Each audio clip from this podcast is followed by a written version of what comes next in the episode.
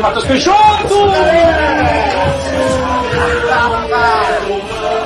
Gol! Cruzamento na área, alguém, alguém, alguém! Bateu, feito! Bola bateu, travessão, entrou, hein? Entrou, hein? Gol! Sorriso! Boa noite, torcedor e torcedora jaconeiro, tudo bem com vocês?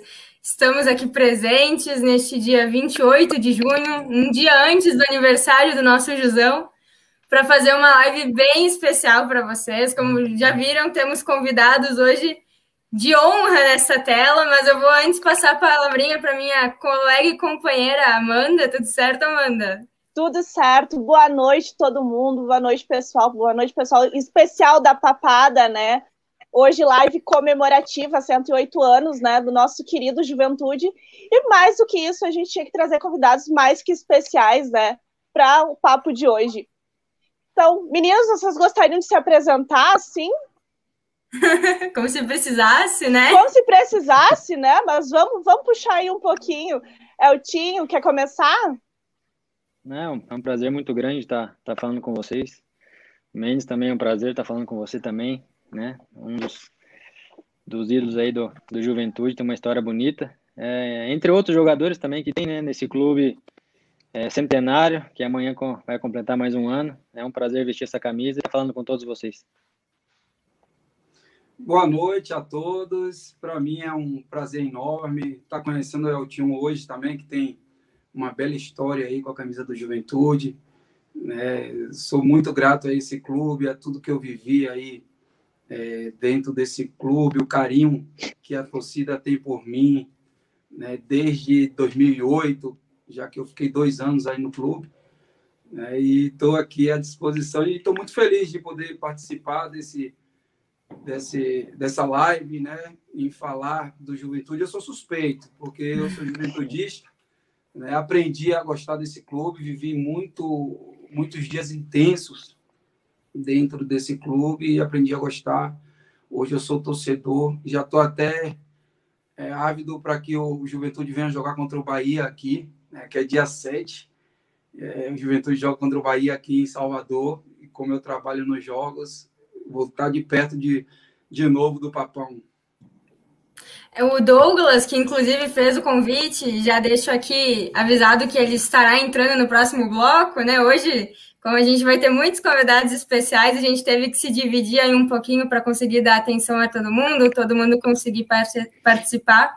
Mas o Douglas já nos comentou, Mendes, que quando rolar que quando rolar Jusão e Bahia, ele vai tentar alguma coisa contigo, é isso? Vai tentar uma resenha? Ou eu tô comprometendo ele aqui? Olha, eu não tô sabendo de nada, para falar Não tô sabendo de nada?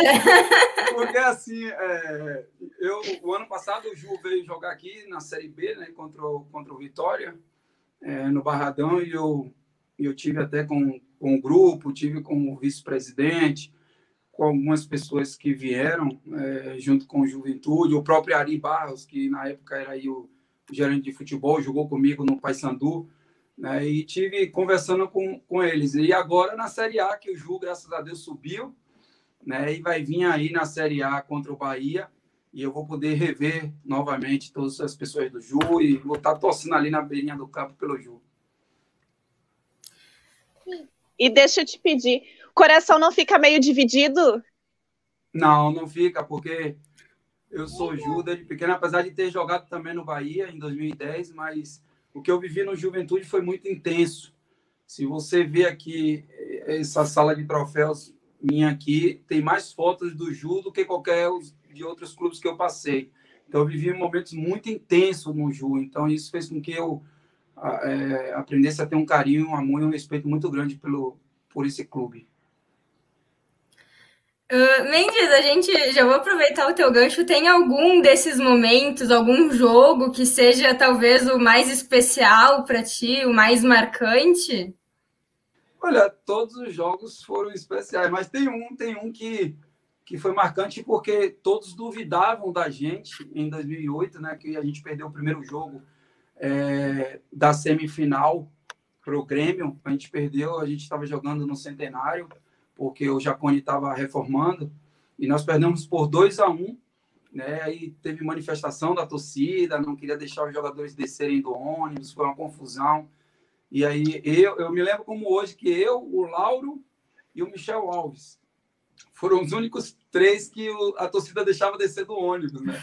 E aí nós aproveitamos que a torcida deixou a gente descer, a gente desceu e conversou com a torcida que a gente se comprometia que lá dentro do Olímpico a gente ia fazer um grande jogo, né? E aconteceu. Nós chegamos dentro do Olímpico e, e depois de havia quatro anos, né, que o Juventude não ganhava do Grêmio lá dentro do Olímpico e nós conseguimos vencer lá e, e, e passar para a final do campeonato, tirar o Grêmio da final. Eu fiz dois gols nessa oportunidade e aí foi um dia muito feliz e memorável e ficou na memória porque ninguém acreditava mais, ninguém acreditava mais no Juventude naquele dia ali. E, graças a Deus tudo fluiu positivamente.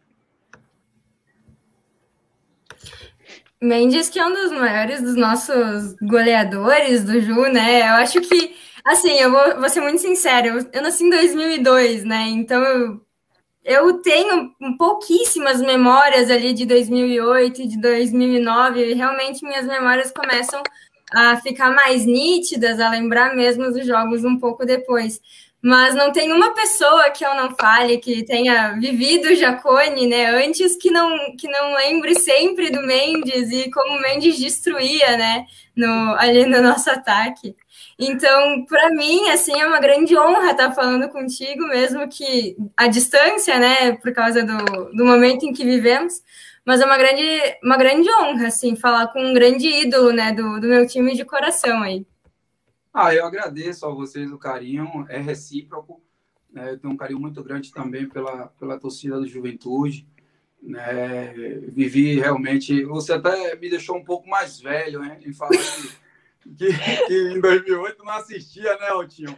Aí ela me deixou um pouquinho mais velho. Mas é que a Bela, a Bela é o nosso bebê aqui da rádio, é. né? É, então ela é uma das parte. mais novas, é. Faz parte, mas eu, mas eu, eu vivi realmente, Bela, momentos assim intensos dentro do clube. Foram dois anos muito intensos, assim, de muita cobrança, de ter sido a referência, de ser hoje um dos, dos artilheiros do Juventude, os maiores artilheiros do Juventude, né? O Zulu também fez bastante gols é, pelo Juventude.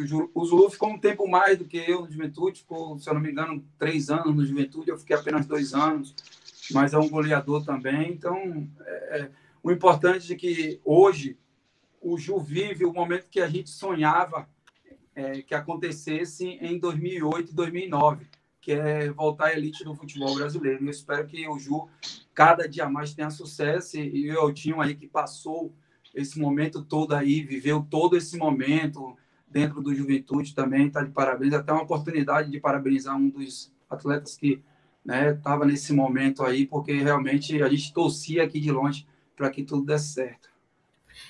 É, aí falando, a gente consegue achar um pouquinho de, de até um, uma certa semelhança, né? O Eltinho também tá com tá sendo uma referência, é uma referência nossa, né? O nosso capitão de dois acessos seguidos, né? É realmente é um cara que veste a camisa do Ju e a gente sente muito orgulho de, de te ver em campo, né? É, são alguns é um nomes prazer. que ele são alguns dos nomes que passam os anos e a torcida, a gente permanece, né? É o Tinho ali fantástico sempre, né? E como é que pra ti é o Tinho? Como é essa sensação, assim, de ser tão querido pela torcida também? Ah, o reconhecimento do trabalho, né? Primeiro, antes de falar sobre isso, vou falar é, que, o, que o Mendes falou, né? Que tá ficando velho, né? Mas isso é uma coisa muito legal, sabe por quê? Né? Vocês são mais novos, vocês talvez não tenham visto muito o Mendes jogar, mas para você ver o tamanho da importância da passagem dele no Juventude, né? Vocês, alguém contou do Mendes para vocês e vocês sabem que ele fez um grande trabalho no Juventude, né? É, faz parte da história do Juventude. E, e falando da minha pessoa, eu cheguei no, no Juventude em 2019 e as coisas deram muito certo, né? A gente estava na Série C, todo, ninguém acreditava na gente, e de repente a gente está na Série A. né? Onde o Juventude merece ficar, né? A gente vai batalhar, batalhar muito esse ano para permanecer na Série A, porque vai ser muito importante para o clube. Tem muitas coisas boas acontecendo no clube, muitas reformas, muitas melhorias. Vocês, quando forem no estádio, vocês vão ver. E a nossa batalha diária, né? A gente sabe que não é fácil, né? Você viu a luta que foi contra o Flamengo, né? É só jogo difícil, jogos importantes, né? Nós gostaríamos muito que tivesse torcedor para vocês, né? Vivenciar isso, né? E eu só tenho que agradecer a torcida também pelo reconhecimento. A gente é, treina pra caramba, se dedica nos jogos e com as vitórias, com o acesso, vem reconhecimento de vocês. Essa, essa, esse reconhecimento, Eltinho, até aproveitando o seu gancho, é esse reconhecimento que você citou das meninas aí, que é, futuramente também vão falar, quem estava no acesso, quem era o capitão do acesso, o Eltinho, né, fez muito pelo clube, dois acessos, é super importante isso, você é uma referência hoje, respeitado, considerado, adorado pela torcida, então, é, isso é o legado que a gente leva quando a gente veste a camisa e se identifica com o clube. Quando a gente veste Sim. a camisa é, por amor. Eu cheguei desconhecido, eu, fui, eu vim do Penharol do Uruguai né, para o Juventude, ninguém me conhecia. Cheguei ali, comecei a fazer gol, comecei a fazer gols. Né, e, e todo mundo queria me tirar do Juventude e eu ali fiquei ali no Juventude permaneci. Então, eu acho que esse legado, Eltinho, que você frisou bem aí, é o que a gente leva de bom. É, esse reconhecimento da torcida, né? 108 anos, é, o Mendes está sendo lembrado, o Eltinho, não só por estar ainda no Juventude, mas vai ser lembrado eternamente por fazer parte da história de dois acessos, que é super importante. Há muitos anos que o Juventude não vivenciava uma Série A. Então, esse legado aí que é importante, que fica para os nossos filhos, né, Eltinho? Para que eles saibam a história que a gente construiu por onde a gente passou. É verdade, é isso aí mesmo. Eu vou botar aqui rapidinho o Anderson, que chegou para fazer parte da resenha com a gente, né? Já conhecido Anderson. Uh, mas então, Eltinho, eu vou fazer a mesma pergunta do que eu fiz para o Mendes para ti, por mais que eu tenha uma certa, uma certa noção da, da resposta, mas qual foi o teu dia mais marcante dentro do Juventude, o mais especial? Ah, é igual o Mendes falou, né? A gente tem vários momentos, né? Acho que todos os jogos são muito diferentes do outro. Eu vou ficar com dois, né?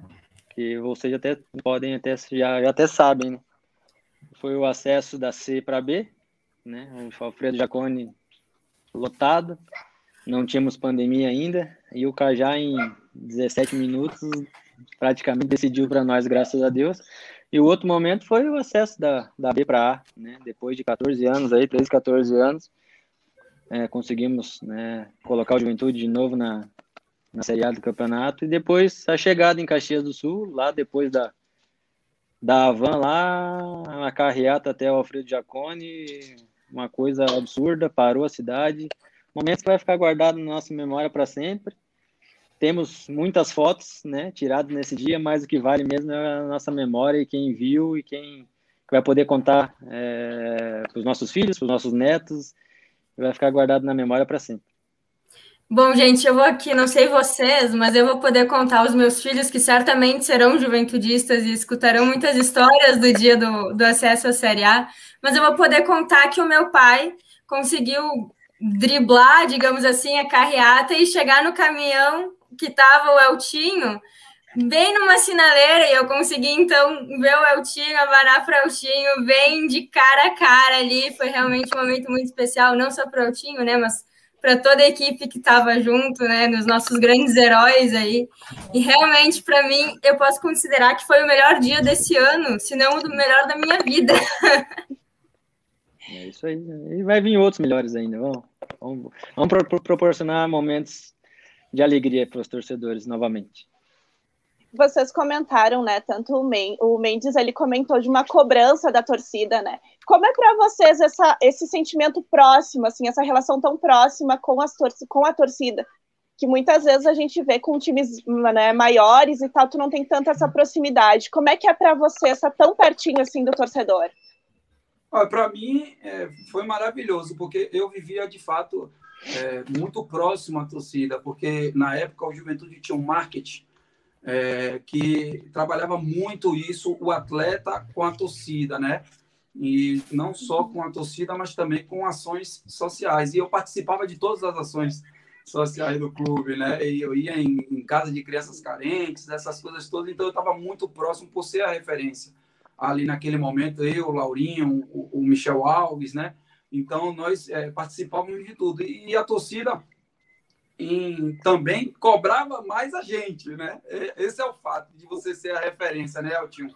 É que é quando você é referência do clube, queira ou não queira, é, você tem um bom relacionamento, tem um carinho da torcida, o respeito, mas também tem a cobrança da torcida que ele vai cobrar sempre aquele que é referência.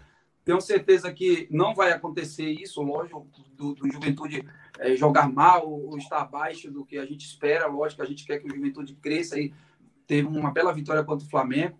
Mas, no caso, se cair, é, é se, se evoluir tecnicamente falando, não digo cair de, de, de divisão, mas evoluir, é, vão cobrar o Eltinho, vão cobrar jogadores que são referências dentro do elenco, né? Porque às vezes essa distância dos demais e jogadores que vestem a camisa, porque muitos chegaram agora para a Série A e Eltinho aí, como ele falou, já vem de 2019, então ele é a referência do torcedor. Ele é, é como se o torcedor dissesse assim: o Eltinho me representa ali, me representa ali dentro de campo. Por quê? Porque eu tenho essa, né, essa referência é, é, desde 2019. Então, é, esse, esse, apoio da torcida também é importante. Eu acho que vocês foram muito importantes nesses dois acessos aí, apesar de, de 2000 de, da subida para a Série A não ter torcida. Mas foi muito importante a participação de vocês, o apoio aos atletas. A torcida é fundamental. E tu, Eltinho, o que, que acha dessa proximidade com a torcida? Ah, eu acho bom, né? É... O Juventude não mudou praticamente nada ainda, Mendes. Ainda tem seu, seu marketing muito forte, suas ações sociais muito fortes. Hoje diminuiu um pouco por causa da pandemia, né? Mas é, ainda faz um trabalho muito bom. E eu vejo a ansiedade, né? Quando a gente antes a gente subia, a ansiedade do, né? Sabia que tinha um time bom para subir, nosso torcedor sempre mandando mensagem, sempre mandando apoio. E nesses dois anos e meio que eu estou aqui, é, foi só alegria, né? Teve alguns momentos, ah, será que vai dar, será que não vai? Só que o nosso torcedor estava sempre com a gente, né? E, e, hoje também na Série A eles sabem que vai ser difícil, né? Mas pelas mensagens que eu recebo, é sempre de apoio e sempre de acreditando. Tem gente que às vezes não acredita, né? E deixa as coisas acontecer só a gente que está ali o dia a dia do clube, e que a gente sabe que, que, que, a gente tem que trabalhar e acreditar a todo momento. E a torcida é paixão, né, cara? A torcida é paixão, é, ela cobra mesmo, quando acha que não está bem, ela cobra, quando está bem, ela apoia né? A gente sempre quer jogar bem, não é sempre que a gente vai conseguir jogar, né, Mendes? Então, é... só que o apoio deles é fundamental e a gente vê a alegria deles aí depois de um jogo daquele contra o Flamengo, chuva, só faltou a neblina mesmo para ser Caxias do Sul, né? Mas, graças a Deus, no final deu, deu tudo certo, saiu todo mundo feliz. Quarta-feira já tem de novo, já vai vir cobrança para ganhar em cima do Grêmio, e a gente vai fazer de tudo para ganhar do Grêmio.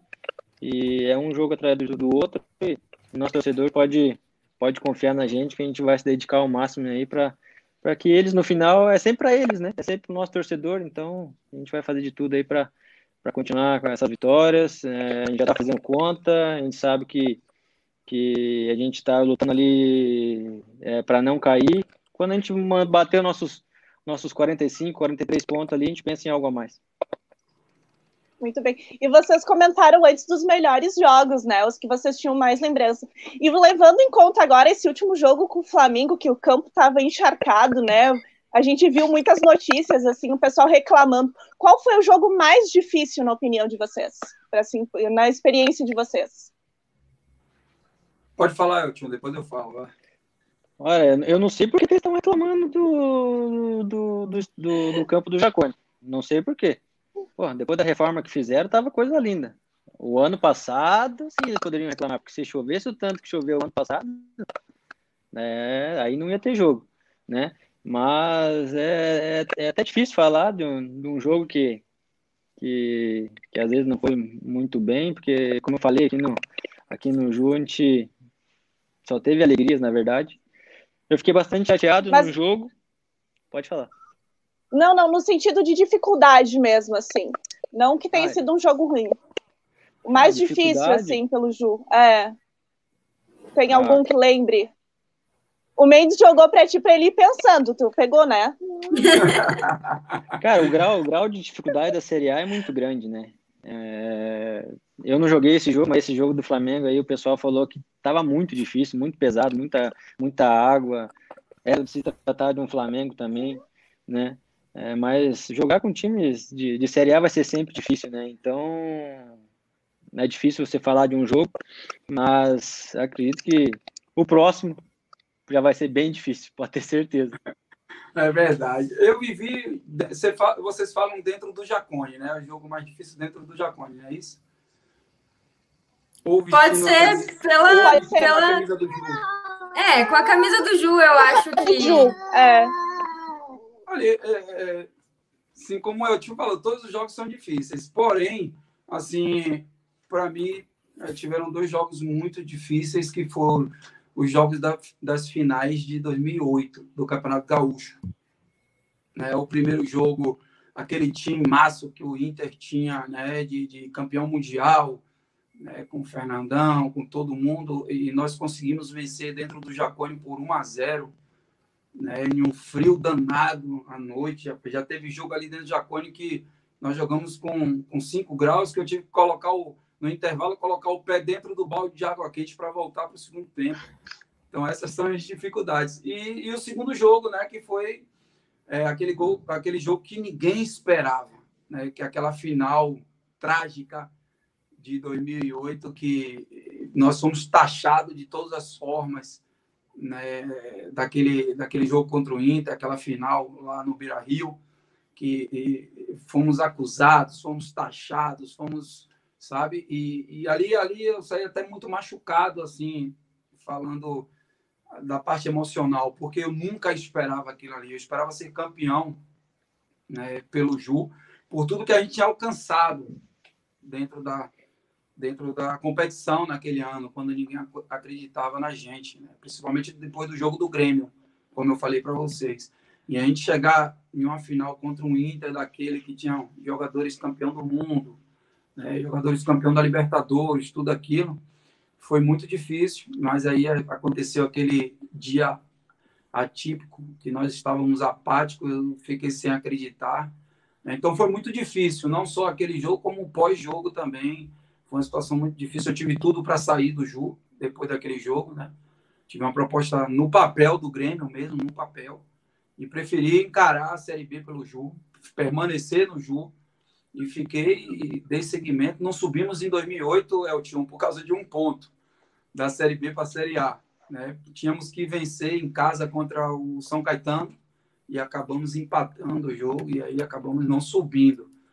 Mas foi o jogo mais difícil foram esses dois jogos pelo contra o Inter aí, que foram as duas finais de 2008. Eu fiz e essa agora... pergunta. Ai, desculpa, Amanda. Não, não, não, Eu, fiz, eu fiz essa pergunta porque justamente muitas vezes parece, né, a gente que o torcedor, essa paixão, a gente acaba uh, cobrando, né? A gente cobra, a gente elogia e às vezes parece que o jogador, né, muitas a gente esquece que também tem esse lado emocional, né? Então, quando a gente faz esse tipo de pergunta, é justamente para lembrar que também é um ser humano que está ali, a gente cobra, a gente apoia, mas também tem essas partes difíceis, né? E vou te dizer, é, não porque eu estou com o Eltinho aqui, mas, por exemplo, como nós estávamos falando aqui de referência do clube, são os que sentem mais também, quando tem uma situação adversa. Por exemplo, o Eltinho já tem dois anos aí, dois acessos. Se acontecer alguma situação adversa, ele vai ser um dos que mais vai, vai sentir dentro do elenco. Por quê? Porque ele já tem identificação, o emocional dele se abala mais. Então foi o que aconteceu comigo é, em 2008, porque eu vivia momentos muito intensos, muito próximo à torcida, muito próximo a tudo ali dentro do Juventude. Então quando aconteceu aquilo, eu, emocionalmente eu fiquei muito abalado. E também com as acusações, né, de ter vendido o jogo, de ter, de ter é, se não se não fosse é, a gente não iria ser campeão porque não não recebeu bicho, premiação, aquela coisa toda, o que não existiu né? Porque eu preferia estar na história hoje como campeão do que ter recebido dinheiro naquele momento ali. Então, é, e eu tive a oportunidade depois dali de ganhar muito mais, o triplo no Grêmio e não fui. Então, assim, é muito complicado. E você não poder se defender depois é pior ainda. Né? Porque você não teve a chance de se defender. Estou tendo essa oportunidade aqui de comentar com vocês, mas é, eu acho que é muito importante quando a gente tem é, o respeito pela parte sentimental, né, do profissional. O profissional é um ser humano qualquer, igual o torcedor.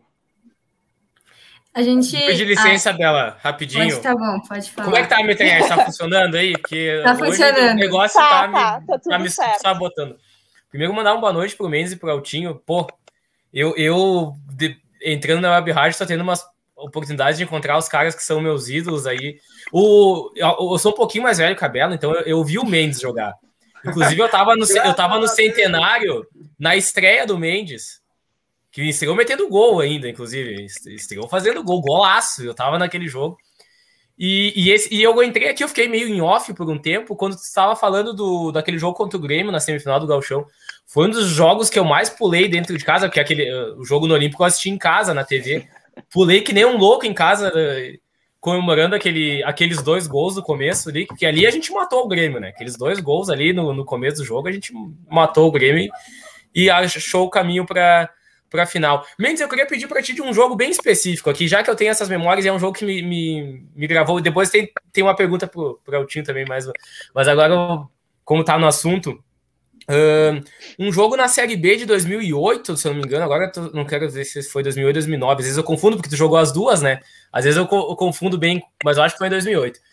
Que foi um jogo que eu cheguei no intervalo, Juventude estava perdendo de 2 a 1 para o Vila Nova, e no segundo tempo a gente chega a tomar o 3 a 1 e aí depois é uma virada. O primeiro gol tinha sido do, do Cris, se não me engano, zagueiro, né? O Cris. Sim. E aí, e aí, no segundo tempo, a gente vira com basicamente Mendes e Schwenk botando a bola embaixo do braço e resolvendo, né? Foi, foi dois gols teus e um do Schwenk, né? Exatamente. Como é que foi essa virada aí, um 4 a 3 no segundo tempo, que o jogo parecia já entregue naquele. Um frio danado, né? Esse foi um dos jogos aí que eu falei que no intervalo a gente colocava, Eltinho, um, um balde de água quente para colocar o pé dentro da água para voltar para o segundo tempo, porque era muito frio, cara. Eu usava aquelas meia calça de mulher, sabe? Aquelas que apertadinhas assim e tal, para poder combater o frio, mas não adiantava. Esse jogo aí, é, nós estávamos é, tomando 3 a 1 olhávamos um para a cara do outro assim e falava, meu Deus, não pode, aqui dentro do Jacone não pode acontecer isso, porque quando a gente chegava dentro do Jacone, a gente atropelava mesmo na Série B, a gente ganhava bem os jogos. Né? E aí eu falei, meu Deus, a gente não pode acontecer isso. Aí o Schwenk entrou no segundo tempo, né? Aí fez a dupla de ataque ali comigo, o Cris fez o primeiro gol e daí a gente embalou. O Schwenk fez o segundo, aí eu fiz o terceiro e o da virada. Aí foi um dia realmente inesquecível ali contra o Vila Nova, quando ninguém esperava mais ali, a gente deu uma. E ali deu aquela guinada para a gente ir até próximo acesso, né? Não conseguimos por pouco. Faltou acesso. pouco, né? Faltou bem um pontinho, pouco. um pontinho para o acesso naquele ano. Mas aí a gente já sabia que o Eltinho ia vir, ia resolver o problema da Série A. Foi mais ou menos por aí. Aí eu falei, não, deixa que o Eltinho resolve. o, tá o Eltinho, eu tenho, eu tenho uma coisa com o Eltinho, porque eu não sei que zica que eu tenho que eu não consegui ver um gol do Eltinho no estádio por incrível que pareça, todos os gols. E o time meteu alguma bucha já, né? De falta. Teve um gol de cobertura que tu fez também numa da Série C, né? Caía sempre no. E eu quase não falto o jogo do Juventude. Caía sempre no jogo que eu não podia ir. O Eltinho metia um golaço aí. Eu não vou, não vou ver o golaço do Eltinho no estádio nunca, gente. E agora teve agora no Galchão também, só que daí ninguém pôde ver no estádio, né? Esse aí daí não é. fui só eu. Oh, se, continua, se for para eu fazer gol, então não vá mesmo. Anderson, você está expulso Anderson, do Fran e Jacone. O, o, o Eltinho vai descobrir lá meu. Entendeu? Vai descobrir qual é meu registro de sócio e ele vai bloquear a entrada na carteira na, na catraca lá e esse não entra mais. Pô, mas não, não, não, o cara que é capitão. É mais... O cara que é capitão em dois acessos, se for o caso, eu não vou mais, vejo de casa, deixa quieto. Não, não, não, não, Mas, não, não, não é só você. Teve algumas vezes, a minha esposa, toda hora que ela ia no banheiro, fazia um gol. não, não, não aqui no Ju, mas teve em outros clubes, entendeu? Então acho que tem mais ou menos alguma coisa. Pô, tem que dar, tem que dar o assim. achante para ela antes dos jogos, então. aí, aí só vai parar no. Aí sai mais gol do time. É, não, mas. É que eu é, entro baixo nível da conversa, né, tio? Mas é isso aí mesmo. É, só para só pra também falar um pouquinho que, que, que, pô, cara, eu que, que vi lá o, a galera do Mendes tentando o acesso e a gente não, não, não batia na porta, e depois a gente. Dois anos que na Série D a gente bateu na porta, tu não tem noção do, do orgulho que é pro torcedor ver esse grupo de vocês. Pessoal, vocês que.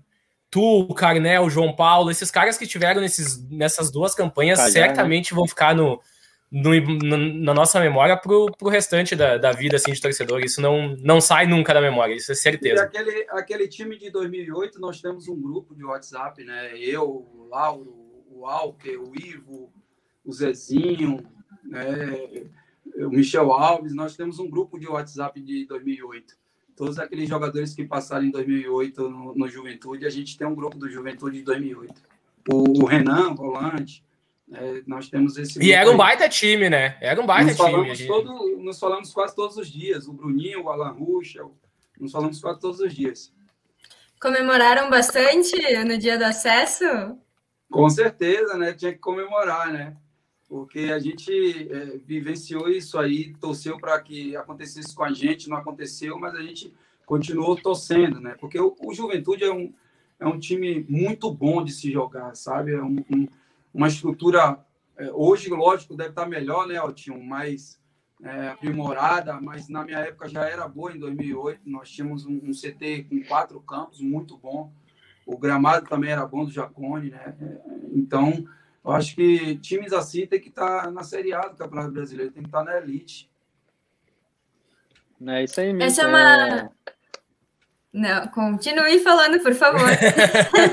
é, só concluir o que o Mendes falou, né? É muito bom. Não só jogar no Juventude, morar em Caxias, ter uma qualidade de vida boa, né? Gastronomia boa, né? Tem seus vinhos também.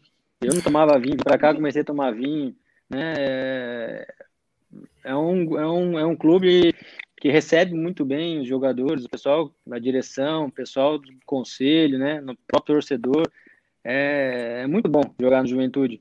E o, e o Mendes sabe muito bem também que onde não se paga é, salários é, tão altos, mas se paga em dia, que faz uma diferença muito grande, né, Mendes? Né? Com então. E, e, a direção está fazendo é, muito bem isso, não está fazendo loucura, né? E, que não tem condição de bater de frente com os outros clubes financeiramente só dentro de campo, 11 contra 11, foi o que a gente mostrou diante do Flamengo lá. O dinheiro não entrou em campo, foi 11 contra 11, a gente foi lá, uma bola, um gol e três pontos para nós. E a estrutura do Jacone está melhorando, daqui a pouco permanece um ou dois anos na Série A, vai começando a melhorar o CT também. Então, é, só, tem, só tem de melhorar. Tem que evoluir, né? Essa, o futebol é isso, é. né, o time. Tem evoluir. que evoluir, tem, não, não tem como ficar atrás dos outros. E o Juventude tem tudo para isso, né? Eu acho que esse trabalho que, que o Juventude vem fazendo aí, eu não acompanhei de perto, porque tem muito tempo que eu não vou aí, mas de longe eu acompanho algumas coisas é, do Juventude, principalmente os jogos. Assisti o jogo todo contra o Flamengo. Vocês foram bastante guerreiros ali, uma chuva daquele campo. Eu também não entendi muito porque o Jacone ficou daquele jeito, porque eu nunca vi o Jacone é, é, com poças d'água, porque o Jacone em 2008 chovia pra caramba aí e não ficava daquele jeito ali que ficou. Então, é, alguma coisa aconteceu ali, mas vocês foram guerreiros e esse é o espírito. Né? Esse é o espírito que tem que ser dentro do, do Juventude, com a camisa do Juventude. Mendes, só respondendo pela informação que a gente tem é que como então o gramado foi trocado, né, para a disputa da Série A, a grama ainda não, não fixou as suas raízes completamente e algumas perfurações não puderam ser feitas, né? Então, o sistema de drenagem não está 100% ainda uh, feito, justamente porque tem que esperar a grama aí, né? Um, enraizar melhor. Mas eu, não sei vocês, eu acho que só pode reclamar do estádio dos outros quem tem um próprio, né? Então aí a gente. uh, é, né, ninguém. Então, realmente, aí ontem foi foi aquele jogo que a gente não espera, né? Os três pontos, que na hora de fazer as simulações de contagem, é, os três pontos não entram ali. E não é uma descrença com o nosso próprio time, é realmente tentar não tentar, né, ser verdadeiro com nós mesmos. A gente sabe aí que o Flamengo tem um, um investimento esse absurdo né, em futebol, em, em folha salarial. Então, ontem cara, foi assim uma emoção muito grande, né? E, e aquela coisa que falavam que era sempre difícil bater o Juventude no Alfredo Giacone. E esse ano eu pensava, será que esse ano vai ser difícil bater o Juventude no Alfredo Giacone? E ontem a gente mostrou que o Alfredo Giacone realmente tem a sua mística, né? Talvez o maior fator Giacone não, não possa estar presente, que é a torcida, né? O jogo contra o Imperatriz, que foi a última grande uh, aparição do, do, do, público né, nas arquibancadas, aí provou a loucura que é quando o Alfredo Giacone fica cheio, quando o Alfredo Giacone tá, ele pula, ele vibra, né? Ele joga o jogo junto, é como se fosse realmente ele um décimo segundo jogador. Mas para mim, assim, ver vocês falando dois grandes ídolos, né? Tanto de um time que infelizmente eu não lembro muito, quanto de um time que hoje eu vejo, acompanho, né, com muito fervor, ver vocês falando com tanto carinho do Ju, né? E da cidade de Caxias também, porque eu sou uma caxiense, nascida e criada por aqui, me dá muito muito orgulho, aquece o coração, sabe? Então, já, já deixo aqui meu agradecimento. A gente ainda não vai encerrar, mas agradeço já previamente a, a, a conversa hoje com vocês. Ah, eu fico grato. Eu sou grato eternamente a vocês, do Ju. Fiquei triste, viu, Eltinho? Deixei isso claro para o presidente, quando, o vice-presidente, quando ele esteve aqui o ano passado, quando vocês estiveram aqui para jogar contra o Vitória na Série B, no Barradão, é, que vocês acabaram vencendo o jogo por 1 a 0 Eu até deixei bem claro ao, ao vice-presidente que eu fiquei triste que eu não fui chamado para o jogo do centenário, né? Aí no, no Jacone, eu não fui chamado para o aniversário do centenário, mas é, o importante é ver o Juventude na Série A, essa alegria que vocês é, é, estão aí é, vivendo hoje e valorizem, porque realmente estar na Série A é muito bom. O Mendes, que heresia que foi não, não chamar para esse jogo. Meu Deus do céu. não, lembraram, não lembraram do Mendes, mas é tranquilo. Se, tu perguntar que... aqui dos maiores camisa 9 da, do Juventude, eu tenho certeza que na lista de todo mundo tu vai aparecer aí entre os três, com certeza entre os três maiores camisa 9. É, mas, é, mas é isso que é o importante. Não, não tem problema não, não ter ido para o jogo, jogo ou qualquer outro tipo de comemoração. Essa lembrança de vocês hoje, essa lembrança que vocês têm na mente, é, a Bela talvez não, né? Que ela, ela insiste em frisar que não viu. ela é bem é, assim, ela fica chamando o jogador de velha. A Bela é bem desse tipo aí. Né? Bela, você tem que ir no YouTube, viu, Bela? Olhar, pelo amor de Deus, né? Tem que olhar. Não, com certeza, né? Eu quero dizer ao vivo. Boa claro, tarde. no YouTube já vi vários, né? E não falta, não falta amostra para ver gol Manda do Mendes com a camisa do jogo. Não falta gol para procurar, não. né? É, eu vou mandar meu DVD Mendes, manda ela, o DVD dele. Projeto meu DVD só tem gol de juventude. Então, assim, mas o que fica de bom é isso aí, ó, essa lembrança de vocês, né? Essa lembrança que é super importante. Amanhã é 108 é anos. Eu sempre faço no meu Instagram, eu sempre é, faço uma postagem, né? Quando é, é o ano do, do, Juventude. Então, amanhã não, não vai ser diferente. Amanhã logo no primeiro horário eu vou estar postando lá, feliz 108 anos, porque o Ju merece, é grande o Ju. E, e, é verdade, eu sigo o Mendes, ele posta mesmo. Eu sigo ele no Insta, ele posta mesmo. E o, o Mendes, isso ali que eu falei dos. Eu, daqui a pouco a gente vai ter o Manzi aí também, né? Que é outro camisa 9. Eu não vi o Manzi ao vivo, mas eu fui lá e vi os vídeos do Manzi, né? Eu, eu sei o que o Manzi fez pelo Juventude. Eu, eu, aí eu vou dizer a mesma coisa que a Bela disse, eu vou dizer daí eu pro Manzi. Mas eu tive a sorte de ter visto Mendes, Lu e agora Peixotão Olha só essa trinca de centroavante que eu tive a sorte de ver jogar no Juventude. É que você não viu o Manzi, o Manzi era bom. Oh. Não vai falar que ele é, não vai falar que ele é velho, né? Não, não. Eu não cometo essas. O Mário também era bom, o atacante. Ah, o Mário, sim. O Mário eu não vi jogar no Juventude, mas era, o maior, era um dos maiores artilheiros, é ainda, né? Um dos maiores artilheiros é, do Juventude. Eu consegui passar ele, aí o Zulu conseguiu me passar. O Manzi tem muita história aí também. E o Juventude tá, esteve bem servido de nove e agora também está bem servido, porque é, o nove que fez o gol ontem é um bom jogador também. É o Peixoto. Peixoto tem fazendo gol decisivo para nós, ainda bem que continue assim, né? É, com, com, certeza. certeza. Ô, Eltinho, posso te perguntar uma coisa rapidinho? Desculpa, gente, se eu tô monopolizando agora que eu cheguei depois. Não, não, vai Eltinho, como é, como é que é o vestiário depois de um jogo desse? Como é que é o vestiário?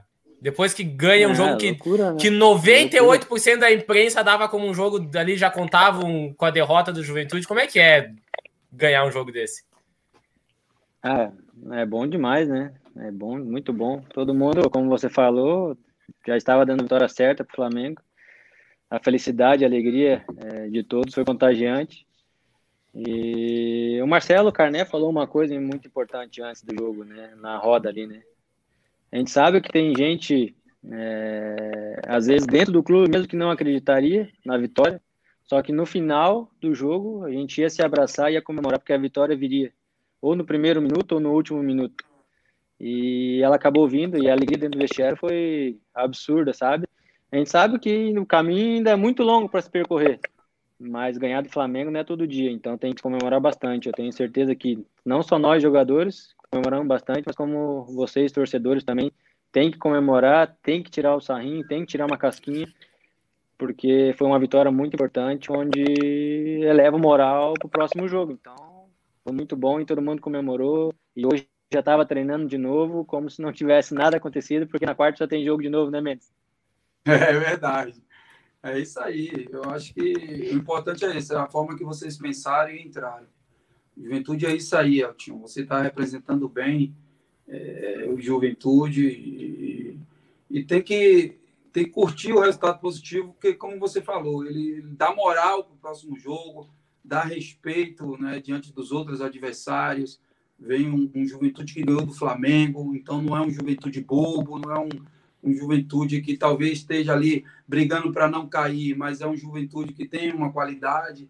Às vezes não é porque o time é fraco, às vezes uma peça ou outra não encaixa, então não é. Então, futebol é assim. Eu acho que o resultado positivo diante de equipes como o Flamengo, essas equipes grandes, assim consideradas grandes, é muito importante. Cria um respeito para os adversários. Antes, Mendes, tu comentaste do jogo contra o Grêmio, né? E qual que agora, olhando de fora, é quarta, a gente, o próximo confronto é com eles. Como é que tá essa expectativa agora, não como jogador, mas como torcedor ali, distância, assim? A expectativa é que o Juventude faça um grande jogo. Né? O Grêmio também é um time que ainda não encaixou bem, né? Tá em altos e baixos aí. Eu acho que os jogadores estão bem fechadinhos, os jogadores do Juventude, dá para perceber isso nas falas do Eltinho aí, que ele cita sempre os, os companheiros, isso mostra que o, que o grupo está bem fechadinho, e isso é bem importante. Eu acho que o futebol é 11 contra 11, é, é dentro de campo. Eu acho que a camisa, antigamente, até é, a camisa representava né, alguma coisa dentro de campo. Hoje, eu acho que não. Hoje o futebol está muito nivelado e o Juventude tem feito um, um elenco é, equilibrado, um elenco com uma boa técnica e, e tenho certeza que vai jogar de igual para igual com o Grêmio, que o Grêmio não é nem um bicho papão, não. O, o, o, o Juventude pode chegar lá e, e, conseguir sim um resultado positivo, sair com mais três pontinhos aí e buscando os, os resultados que tanto almeja para somar logo os 45 pontos. Pessoal, então o cara que organizou com vocês aqui, que é o Douglas, ele vai entrar, ele quer fazer aí o, uma perguntinha. Segundo ele, ele não tem mais muito o que perguntar para vocês, né?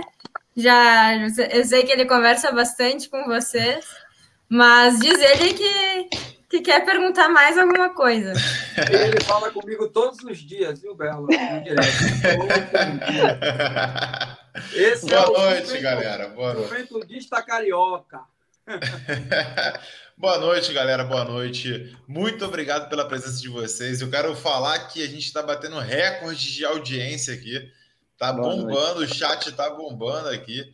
Agradecer o Eltinho, agradecer o Mendes. São dois caras que eu, um dos que eu mais perturbo na internet. Né, ao longo da temporada. O Eltinho já fez chamada de vídeo comigo até do vestiário na estreia contra o Cuiabá. Então, assim. eu tô perturbando muito eles, cara. Tô perturbando muito vocês. Já, é. Mas é, é, no jogo de estreia, no jogo, no jogo de estreia, lembra lá? Uma chamadinha rapidinha contra o Cuiabá, a nossa volta na Série A. Exatamente, cara.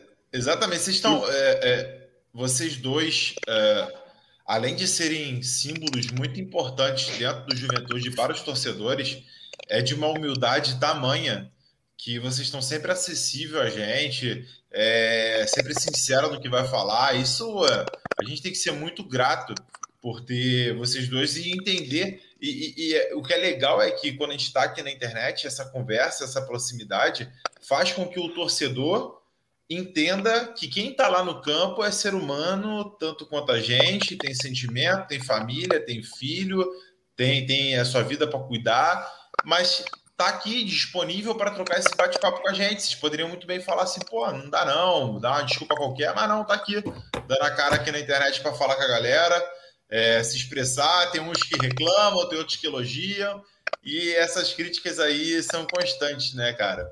Mas eu já vou aproveitar para fazer uma pergunta para vocês, né? Aproveitar que eu já estou aqui. Daqui a pouco vai entrar aí, anunciar para a galera três novidades. Primeiro que vai entrar, só isso, Manzi e Piccoli daqui a pouco. Tá? É, assim, tá, tá, tá bem, bem fraquinha a live hoje, né, cara? É Mendes, Eltinho, Manzi e Piccoli. Tá, beleza. E também a gente vai ter a estreia de uma nova integrante aqui, mais uma integrante para a bancada aqui das gurias aqui na, na, nossa, na nossa live. Daqui a pouquinho a gente chama ela para o segundo bloco. Mas vamos lá, Mendes e Eltinho. Vocês vão me ajudar nessa agora. É, quando se contrata um, ou melhor, quando você tem a expectativa de a contratação de um camisa 9 para re resolver os problemas do Juventude numa Série A, que vai ser muito difícil, vem aquela frustração do Bland. Tá? Eu acredito que o Mendes acompanhou e o Eltinho de perto, com certeza. E aí a gente tem o Peixoto para resolver o problema. Vamos lá, Peixoto tem que resolver. Só que centroavante é aquele parada. O Mendes vai concordar comigo e o Eltinho está vivendo no dia a dia. Tem hora que a bola não entra. Tu chuta de um lado, chuta de outro, a bola não entra, não chega aquela chance para você. Primeiro o Mendes me responde. Mendes, o que, que é, digamos que assim, o isqueiro para poder o jogador fazer os gols, dar aquela lenha ali e, cara, agora eu tô de boa fase e vai entrar a bola de qualquer maneira, cara? Olha, primeiro que é, é, toda contratação é um risco né? Isso é a grande realidade. É, você pode contratar o melhor jogador que for por ter atuado no clube anterior, você não sabe se ele vai chegar no Juventude e vai conseguir desenvolver um bom futebol igual ele desenvolveu no clube anterior. Se não conseguir desenvolver no Juventude, também não é porque ele não conseguiu que ele é um jogador ruim, um jogador tecnicamente mal, não. Eu acho que o momento que o atleta não consegue fazer gols, e eu vivi esse momento no Juventude, eu era um dos maiores artilheiros em 2009 e a torcida pegou no meu pé, eu me lembro até hoje, no jogo Juventude e Criciúma, pela Série B em 2009. Né? E eu fui artilheiro do campeonato gaúcho em 2008, fui jogador revelação e melhor atacante. Eu, com 32 anos, eu fui jogador melhor, é, revelação do Campeonato Gaúcho, imagine. Então, uhum. assim, e em 2009 eu fui bastante cobrado em um jogo 0 a 0 eu estava mal, não conseguia fazer gols, cara. Tava fazendo muitos gols de pênalti, né? E aí não conseguia fazer gol de bola rolando e a torcida pegava no meu pé, tanto que nesse dia eu fiz o gol e não comemorei. Então, assim, mas o que me deu a confiança de insistir e saber que eu tinha condições de fazer gols era, era os meus companheiros naquele momento que confiavam em mim mesmo num momento difícil. Então, assim, é, é fundamental o apoio dos companheiros de clube, é fundamental o apoio do treinador, né, essa confiança da torcida, né, e o jogador tem que ter tranquilidade porque ele não desaprende da noite para o dia. Às vezes está difícil da bola entrar, mas também quando entra, aí vai abrindo a porteira e o cara vai ganhando confiança, né, vai ganhando é, mais apoio ainda. O importante é que quando ele deixa de fazer gols, é que não não massacrem, não digam ah tem que ir embora, tem que sabe tirar, não dá confiança a ele, dá confiança àquele aquele jogador. Tem aí o Peixoto fazendo gols aí, fez um gol importantíssimo é, é, contra o Flamengo, né? Se não conseguir fazer gols na outra partida, na, na subsequente ele vai conseguir fazer e é assim que que o Eltinho é o capitão de, desse barco aí, ele tem certeza que ele ele sabe muito bem levar isso aí e passar isso para os companheiros dele. Eu acho que o apoio dentro do grupo é muito importante para que o atleta, nesse momento difícil, não só atacante não, viu? Tem outras posições também que às vezes destoa dos outros, e aí você tem que chamar ali e mostrar que o grupo tem confiança nele para que ele mantenha é, o bom futebol, o resgate aquele bom futebol. E aí eu vou te perguntar, quase nesse sentido, Altinho. Você dentro de campo, a gente viu o Juventude jogar, por exemplo, fora de casa contra o Santos, e a gente não tinha centroavante naquele momento. O Marquinhos optou por iniciar com, acho que foi o Sorriso e o Capixaba naquele dia, se eu não me engano. Posso estar errado Sim. agora. Para o jogador que está dentro de campo, como um lateral, como você, que sempre vai procurar alguém na frente para lançar, alguém na frente para cruzar ou tabelar. Qual é a importância de um camisa 9 ali, dentro de um esquema tático, mesmo que às vezes ele não toque na bola e o jogador, não, o, o, torcedor não enxergue isso? Qual a importância do camisa 9 ali? E, e, é muito diferente jogar com jogadores de velocidade ou com 9 ali, essa diferença? Ah, eu, no meu ponto de, de vista, né, é, no meu time, se um dia eu for, né, eu vou ter um camisa 9. Se tiver um parecido com o Mendes, melhor ainda, né, Mendes? porque ele é o nosso definidor, né? Nós temos quem desarma, o, constru, o construtor das jogadas e o definidor, que é o camisa 9. É, eu gosto muito do, do camisa 9, só que às vezes, por estratégias, pelo adversário, às vezes você acaba mudando uma peça ou outra, né? É, o Marquinhos foi muito feliz nesse, nesse jogo porque ele viu que o campo estava muito encharcado, não ia dar para é, correr com a bola, colocou um time mais alto, o Peixoto já tinha, né, tinha voltado contra o América e jogou de novo. A bola era só por cima, só por cima. Num vacilo, foram a bola parou na água, tava lá meu camisa 9 para decidir para nós. Então, são estratégias que se usa é, dependendo do adversário, como o adversário vem, você muda uma estratégia ou outra. E dessa vez para nós deu certo, mas eu gosto muito de um camisa 9 né? Porque às vezes você vai chegar no fundo, não vai ter um camisa 9 lá, vai tocar para trás, começar a jogada. Porque o importante é você fazer a jogada e ter alguém que defina, né? Você definiu a jogada, mesmo que se for gol se for para fora, você acabou a jogada, terminou a jogada, começa do tiro de meta, você está posicionadinho novamente. Você sempre tem que definir a jogada. Douglas, eu vou pedir licença para ti rapidinho. Eu sei que a gente tem que liberar o, o Eltinho Mendes, mas é que se fosse eu que tivesse de aniversário hoje, eu ia ah, também é. querer, eu vou trazer aqui o um comentário. Eu ia fazer esse pedido, eu ia fazer esse pedido. Ah, tu ia. o, o Jorge Sartori aqui, ó. Ficar, pede. Por mim, por mim, vocês podem ficar à vontade, porque eu já fiz de tudo para chegar em casa mesmo, né, seu Douglas? aqui, ó. Pede pro Mendes e o Eltinho dar um feliz aniversário, que é aniversário do Jorge Sartori. Então, mandem aí o. Eu ia querer também um parabéns do Eltinho e do Mendes se eu tivesse de aniversário hoje. é o Jorge Sartori aí, torcedor um abraço. Sartori, um beijo, um abraço, feliz aniversário né, e tudo. Ah, o Mendes caiu. Acho que o Mendes caiu. Eu tinha é contigo, então. Momento. Sartori, Deus te abençoe, feliz aniversário, tudo de bom, muitos anos de vida, saúde, sucesso. E um, e um grande abraço que a gente vai dar muitas alegrias, não só para você, mas para todos os torcedores do Juventude. Olha só, coloca o Mendes aí de volta, porque ele vai achar que a gente tirou ele porque tava na hora. Aí, aí. Não, não. Ó, olha só, vamos melhorar isso daqui. Bola, eu nem esperava. Mendes, vamos melhorar isso aqui então? Vamos fazer o seguinte: vamos fazer o seguinte. Eu não sei como é que tá a disponibilidade do Eltinho. Mendes falou que já tá aqui na casa, tá tranquilo. Fica todo mundo à vontade. Vamos colocar a nossa integrante nova e o Piccoli aqui na conversa também. Bota todo mundo aqui. Né? Aí, Eltinho, deixando bem claro, tá livre, tá? A gente tinha combinado o horário aí, se você tiver é, é, que sair, tá tranquilo. Mas antes de Deixa qualquer o homem coisa. descansar, que ele tem jogo quarta-feira. É, é importante contra o Grêmio, né, cara? Não, eu só, eu só queria. Só, só, queria falar alguma coisa. Ei, Douglas, é, semana passada você me chamou, né, para participar, né, de uma, de uma live. E toda segunda-feira é meio corrido para mim, né? Porque eu cheguei do treino, É, fui levar fui levar e buscar minha filha na, na ginástica. E semana passada semana passada não deu né? Porque foi meio em cima da hora mas pedi desculpa aí porque não foi porque eu não quis é porque foi bem corrido mesmo mas é sempre um prazer estar falando estar falando com vocês né? E sempre me deram muito carinho também eu sempre dei atenção para vocês. Só pedi desculpa que segunda-feira passada não deu mas essa a gente conseguiu estar aí com vocês foi para uma data uma data especial também né aniversário do Ju então, eu só queria deixar bem esclarecer com você aí, tá beleza?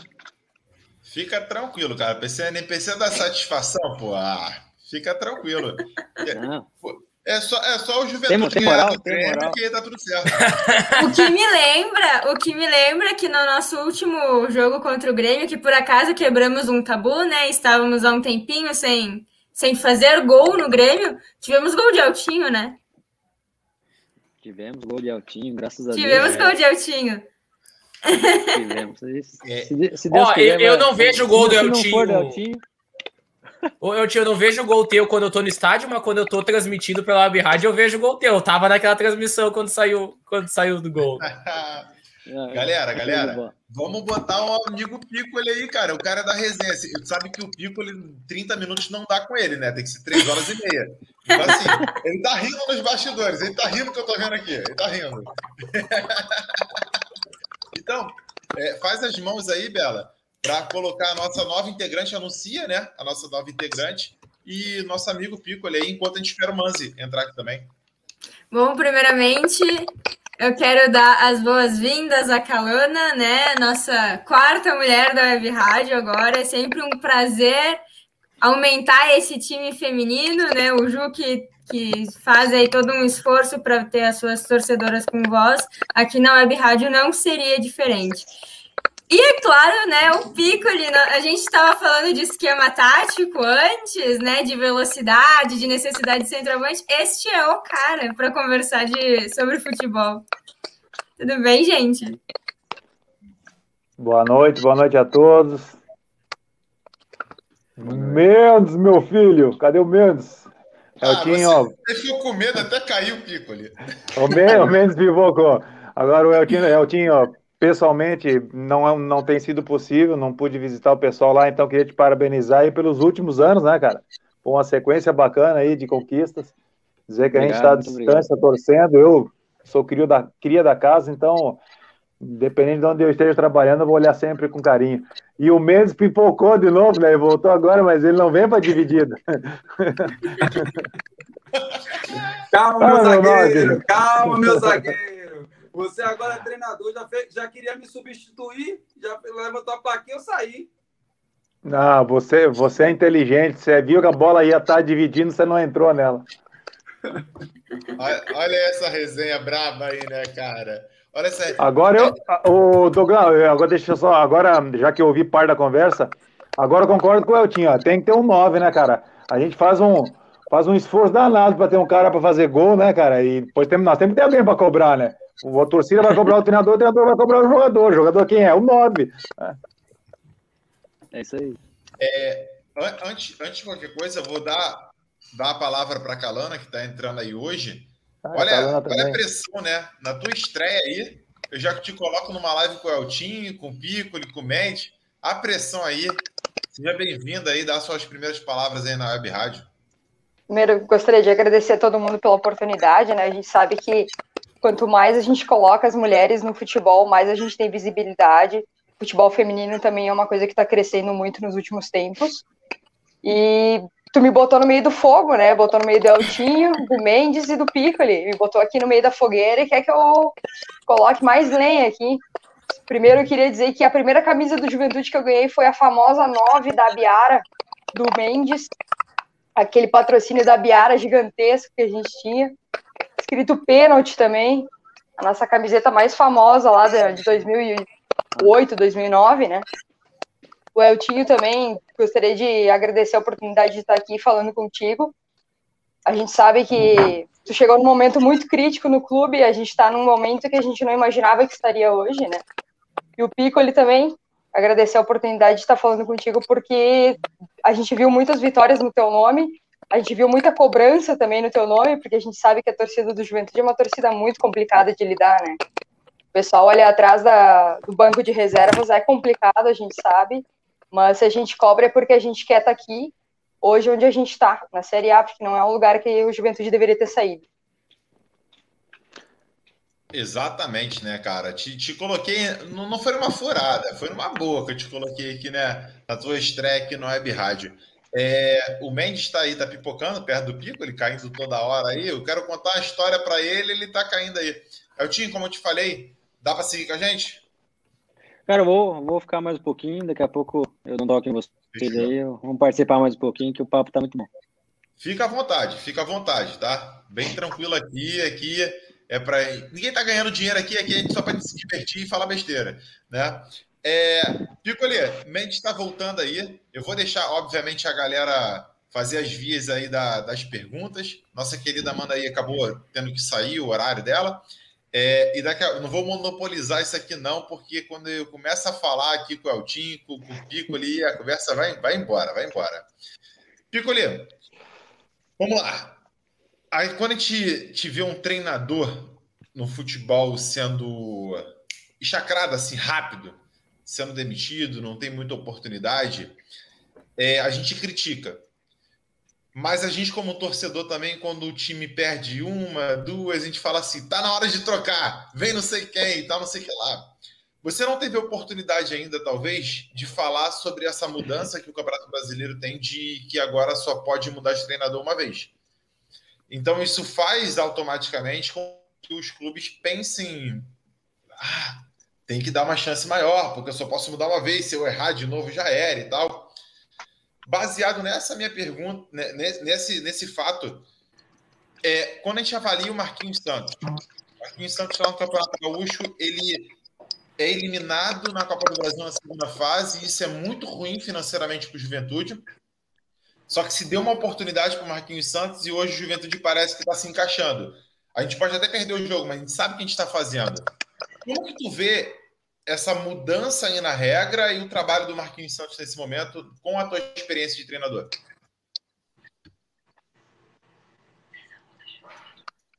Pico, ele tá aí? Bom, Douglas, tô, tô aí. Tô... Vocês estão me ouvindo? Sim. Sim. Tá, deixa eu falar. É, são, são algumas, a gente passa agora a ter alguns cuidados um pouquinho diferentes. Na verdade, essa regra veio para dizer para os clubes, não é para que eles tenham mais paciência com os treinadores, e sim para que eles tenham mais critérios na hora que eles forem atrás de um treinador. É, é o processo, na verdade, ele é o contrário. É, a gente contratava muito pelo último resultado e também demitia pelo último resultado. Porém, demitia pelo último resultado, mas ia contratar provavelmente um treinador da moda, ou um treinador que, que a própria torcida às vezes pedia pelo nome. Talvez agora a gente consiga olhar um pouquinho mais é, é, para aquilo que ele tenha de é, conexão com o clube. Não dá para trazer um treinador qualquer para qualquer clube. O cara tem que ter algumas coisas que. Uma, alguma coisa que conecte ele com o torcedor, com o jeito que o clube joga, sabe? É, vou dar um exemplo bem do Juventude. Cara, o Juventude não é um ambiente muito fácil para atleta jogar. Veja, o Mendes viveu o período que ainda se jogava a Série A e a batida era forte. O Elton pegou uma transição e imagina a cobrança em cima, e eu peguei essa cobrança na sequência, logo depois que tiveram as quedas, logo depois, eu acho que o Mendes também estava um pouco antes, mas pegou toda essa cobrança em cima de um período, eh, resultado de um período que a gente teve muitas conquistas lá atrás. Então ficou essa, esse sarrafo alto. Não é qualquer profissional que aguenta no juventude. Então, a partir desse, eh, dessa mudança, o clube vai ter um pouco mais de cuidado nos critérios, vai conversar um pouco mais com os profissionais, porque não significa que porque o cara não fez um trabalho bom ali atrás, ele não possa fazer um trabalho bom. Provavelmente, se ele tiver identificação com a cultura do clube, e é preciso observar porque todos os clubes têm cultura, talvez a margem de erro seja um pouco menor. Marquinhos. Cara, o Marquinhos, ele teve o período de maior oscilação na retomada do juventude, a rejeição que a gente sabe que aconteceu, que tinha, aquela conversinha toda que eu já ouvi um monte de vezes como treinador também, ali nos Verdinhos, é, muito em cima de não ter conseguido ajustar o time logo na chegada. Que não é só apertar um botão, né? A gente precisa de um certo tempo.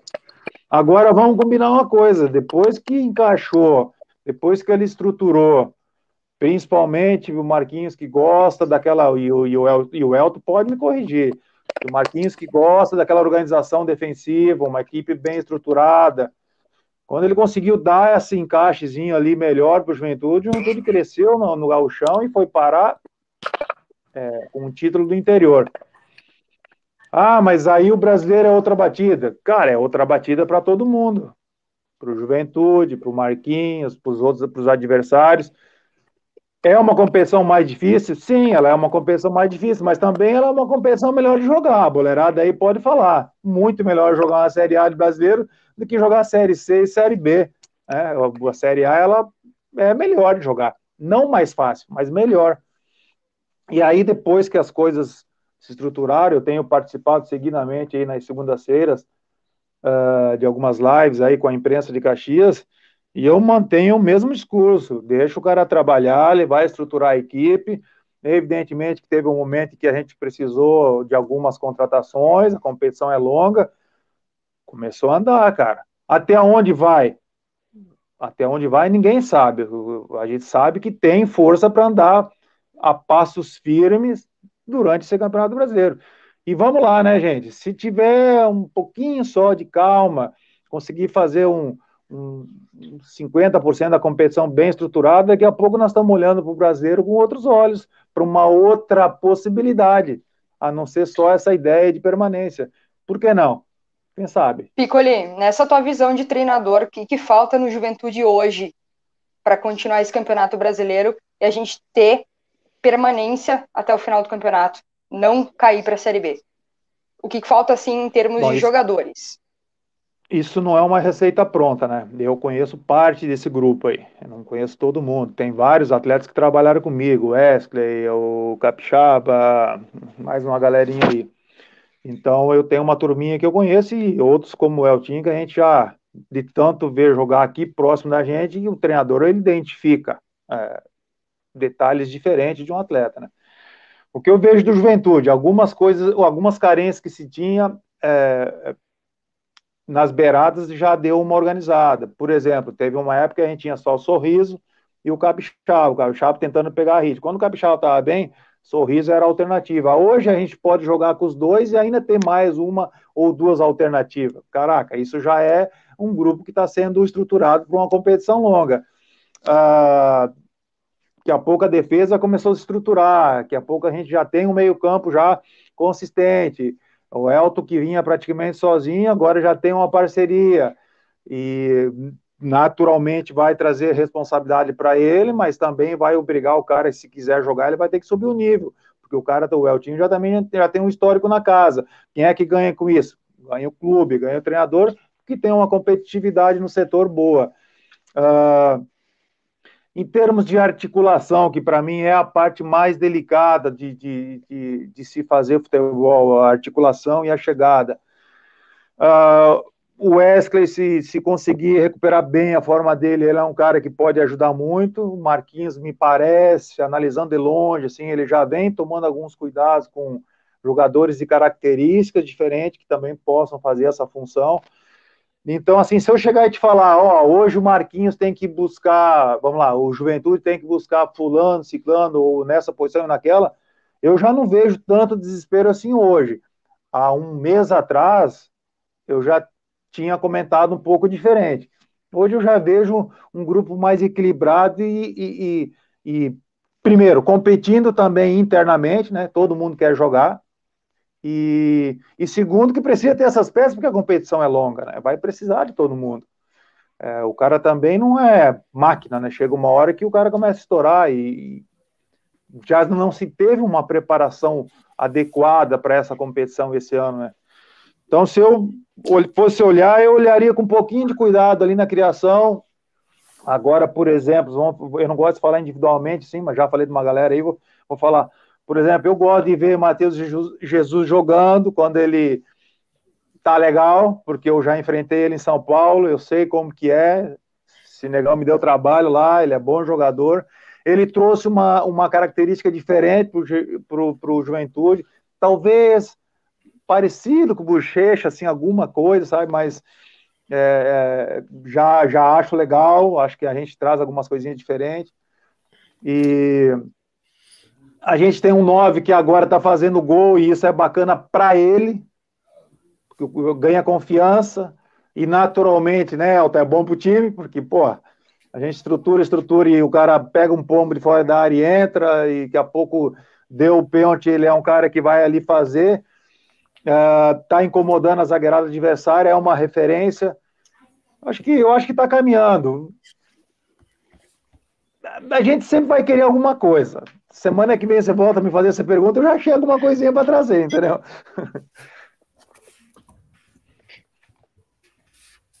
Piccoli, eu vou, eu vou mandar uma aqui. Eu não sei se vocês sabem que o papo de boteca ele nasceu para ser um negócio meio descontraído, assim, uma coisa bem resenha, é. bem papo de.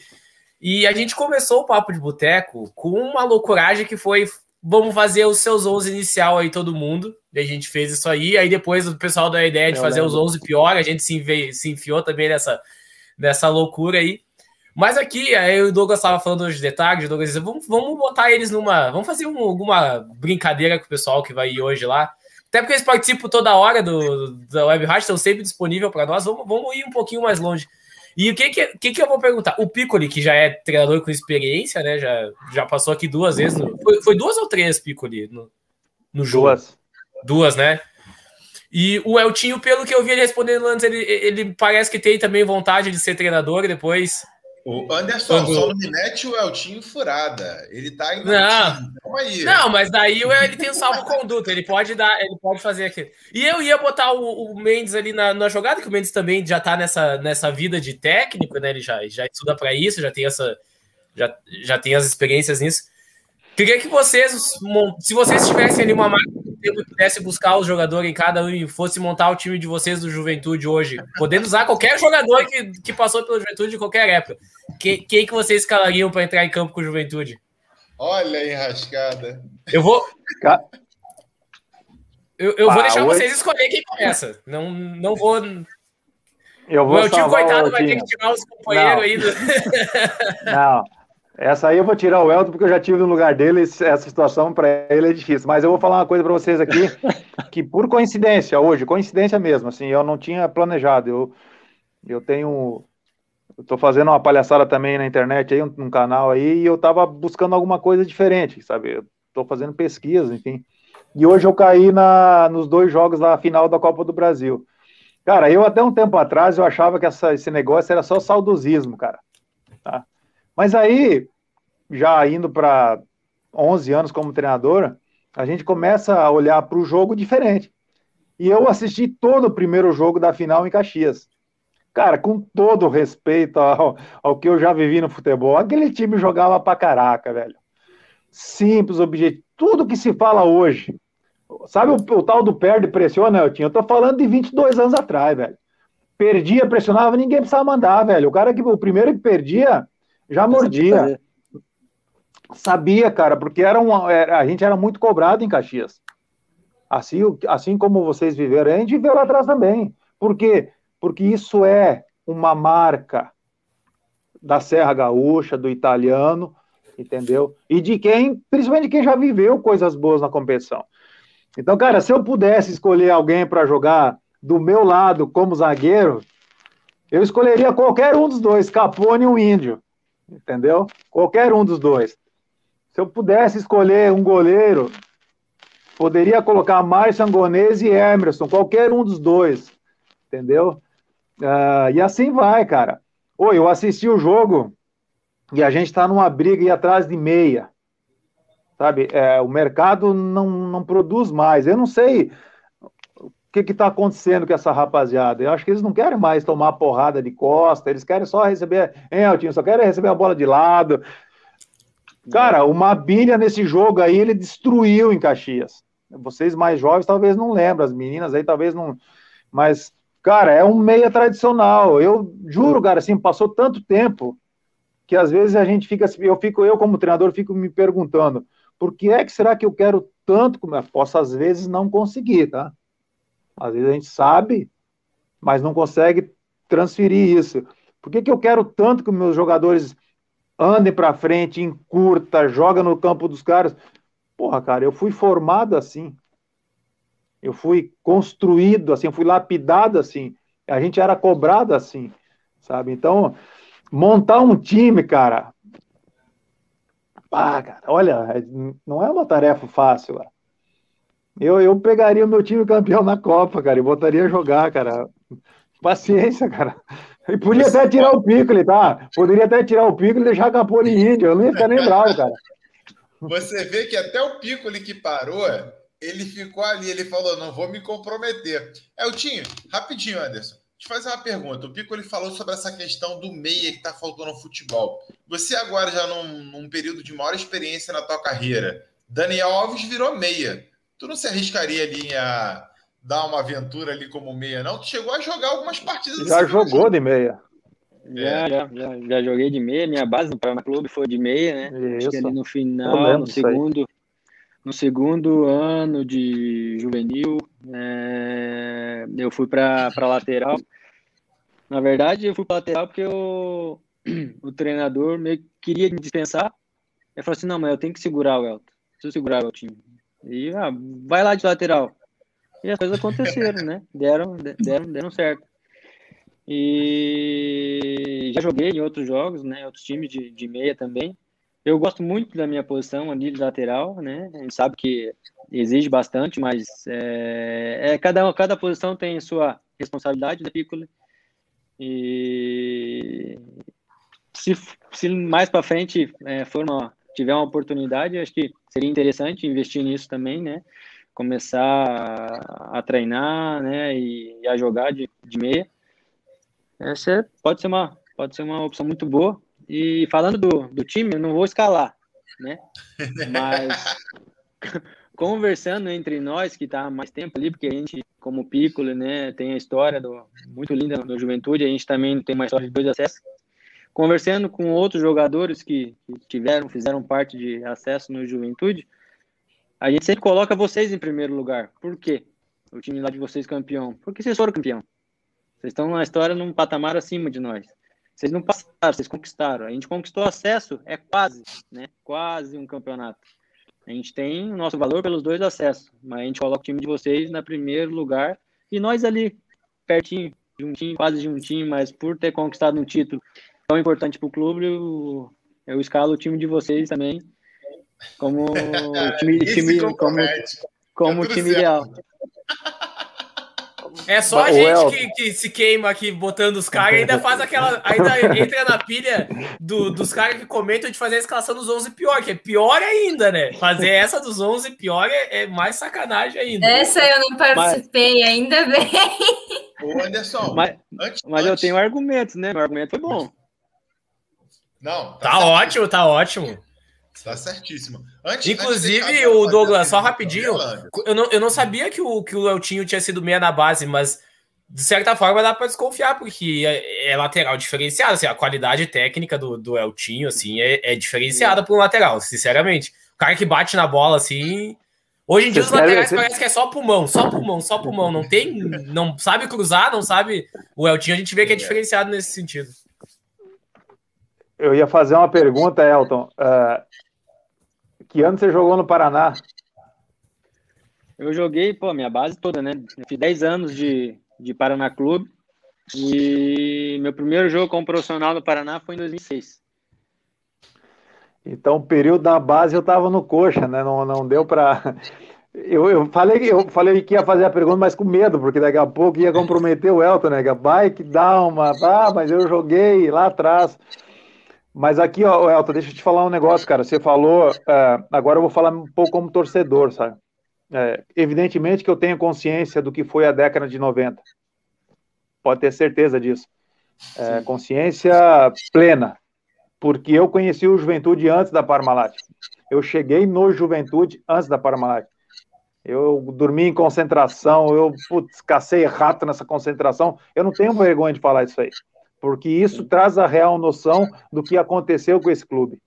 Então, assim, eu tenho consciência do que aconteceu na década de 90, mas vou, vou te falar para o meu passado recente no clube. Eu sei o quanto doía para esse torcedor que está aqui conversando com a gente, aonde estava o clube naquele período. E vocês que tiveram os acessos, que são coisas que é,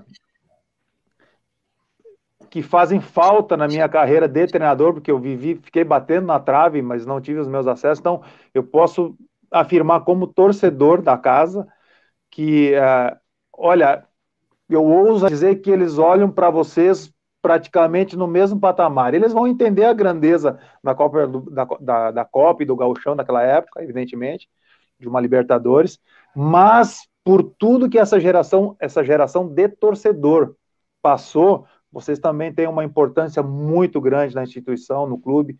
Eu, eu falo isso com toda a tranquilidade de alguém que acompanhou, que teve a oportunidade aí dentro como treinador e depois acompanhou esse sucesso como torcedor, que sou e nunca escondi, né? Sim. Deixa eu só complementar a tua fala, Piccoli. Eu e a Bela, a gente acha que somos uma das mais novas aqui da live. A gente comemora os acessos do Juventude como se fossem títulos. Eu, quando. Uhum. Eu tinha cinco anos quando o Juventude foi campeão, tanto da Copa do Brasil como do. Tinha quatro anos no Galchão. A gente não passou por esse momento assim de comemorar um título propriamente dito, mas todos os acessos que a gente comemorou desde então, a gente comemora como se fosse o título, que é uma vitória para a gente estar tá voltando à elite do futebol. Eu, eu, eu, até reforço isso, me permita, Douglas, mais um pouquinho. Você falou aqui comigo tem resenha, tem mesmo. Uh, eu vou além na minha afirmação. Você, vocês que subiram juventude nesses últimos anos, você tem uma importância muito grande para os filhos e uma importância maior ainda para os pais dessa geração que contavam para eles tudo aquilo que havia acontecido atrás. Talvez esses filhos não tivessem sentido isso de perto. Então, por isso esse sentimento que as meninas estão falando, porque é a mais pura. Eu encontro na rua, quer dizer, agora não mais, porque eu, eu tenho estado pouco em Caxias, mas durante muito tempo a gente convivia com essa com essa troca de informações. Então tem uma importância muito grande. Evidente que a gente sabe que o que marca são os títulos e tal, isso aí ninguém está aqui jogando confete nem nada, mas para a instituição, cara, essa retomada, isso tudo que vocês fizeram aí foi tá, está sendo fantástico. E aliás, é, ver o Jacone hoje do jeito que eu, que eu vejo à distância é algo maravilhoso.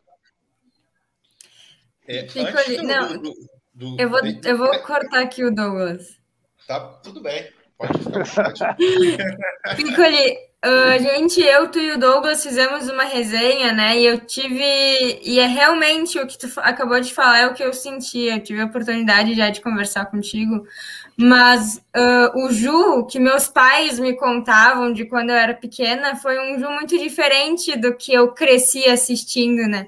O Jacone que meus pais me contavam era um Jacone muito diferente. E com o tempo é, eu fui vivendo o que eles me contaram, né? Essa crescente do Ju, então realmente os acessos são como títulos para mim, né? São, foram comemorados como se eu tivesse realmente recebido um título. E é, infelizmente eu não pude ver o, o time campeão né, de, do Gauchão e da Copa do Brasil jogar, mas o, meu time de herói, com certeza, o Eltinho tá lá, porque é aquele dia 29 de janeiro de 2021 realmente é, é, é uma escalação inesquecível para mim. Bela, a gente está falando aqui hoje, é a live de comemoração de aniversário do Juventude. Obviamente que a gente fez hoje, está deixando claro para a galera, porque amanhã tem a live oficial do Juventude, aí a concorrência desleal com a gente. Mas, primeira coisa, eu quero agradecer demais a participação, que hoje é o recorde de audiência da gente, constante. Porque às vezes a gente bate um pico e a galera não fica. Mas não tem como não ficar com essa resenha que tá rolando aqui hoje. A gente fez todo um planejamento lá no início.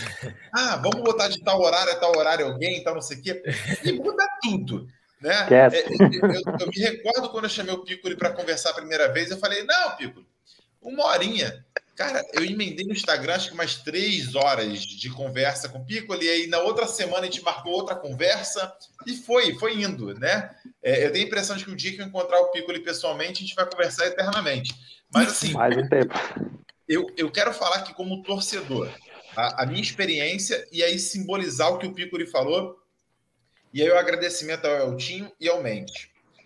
Eu sou do Rio, a galera toda sabe que eu sou carioca, nascido e criado no Rio. O Mendes já sabe do que eu vou falar.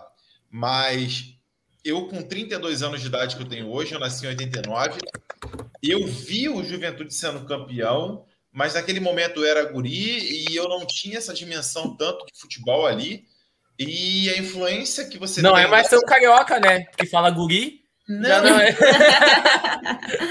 É, é, assim, o que eu tô falando é que a influência que você tem na família, minha família aqui era tudo vascaína e tal, não sei o quê. Então, assim, eu lembro da minha, da minha infância de algumas coisas mais do futebol carioca do que do futebol gaúcho. E eu me descobri juventudista em 2008, graças ao Mendes né, que foi um dos responsáveis por isso. E ele sabe muito bem dessa história, lá no jogo contra o Madureira, Copa do Brasil. Eu conheci o tio dele, me apresentou ao Mendes e tal. E aí, simbolizando o que a Calana falou no início, que a tem primeira fotos, camisa dela. Novinho, tem fotos a primeira camisa dela. Enviei. Essa daqui também foi minha primeira camisa. E essa camisa que o Mendes e a galera tava vestindo lá naquele jogo. Então, assim, é, eu comecei a acompanhar o Juventude de 2008 para cá. Então, eu acompanho a Juventude na série da, nos piores momentos ali que a gente estava sem divisão. Então, hoje o que eu vivo vendo Juventude na Série A é talvez o que a geração da Bela está vivendo e que a geração de várias pessoas que estão aqui nos assistindo nesse momento. Então, assim, eu vejo quanto é importante ter esse tipo de, de acesso e quanto é importante o Eltinho, o Carné, o João Paulo, que agora não está mais com a gente, está no Goiás, e outros jogadores ali, o carinho que se tem muito grande. E vocês não sabem a honra que eu tenho de estar conversando com vocês e, por exemplo, com o Mendes, que é um dos maiores ídolos que eu tenho do meu time do coração. Então, assim, é, é, um, é, um, é um carinho que eu não consigo. Eu acho que hoje eu não consigo mensurar isso ainda.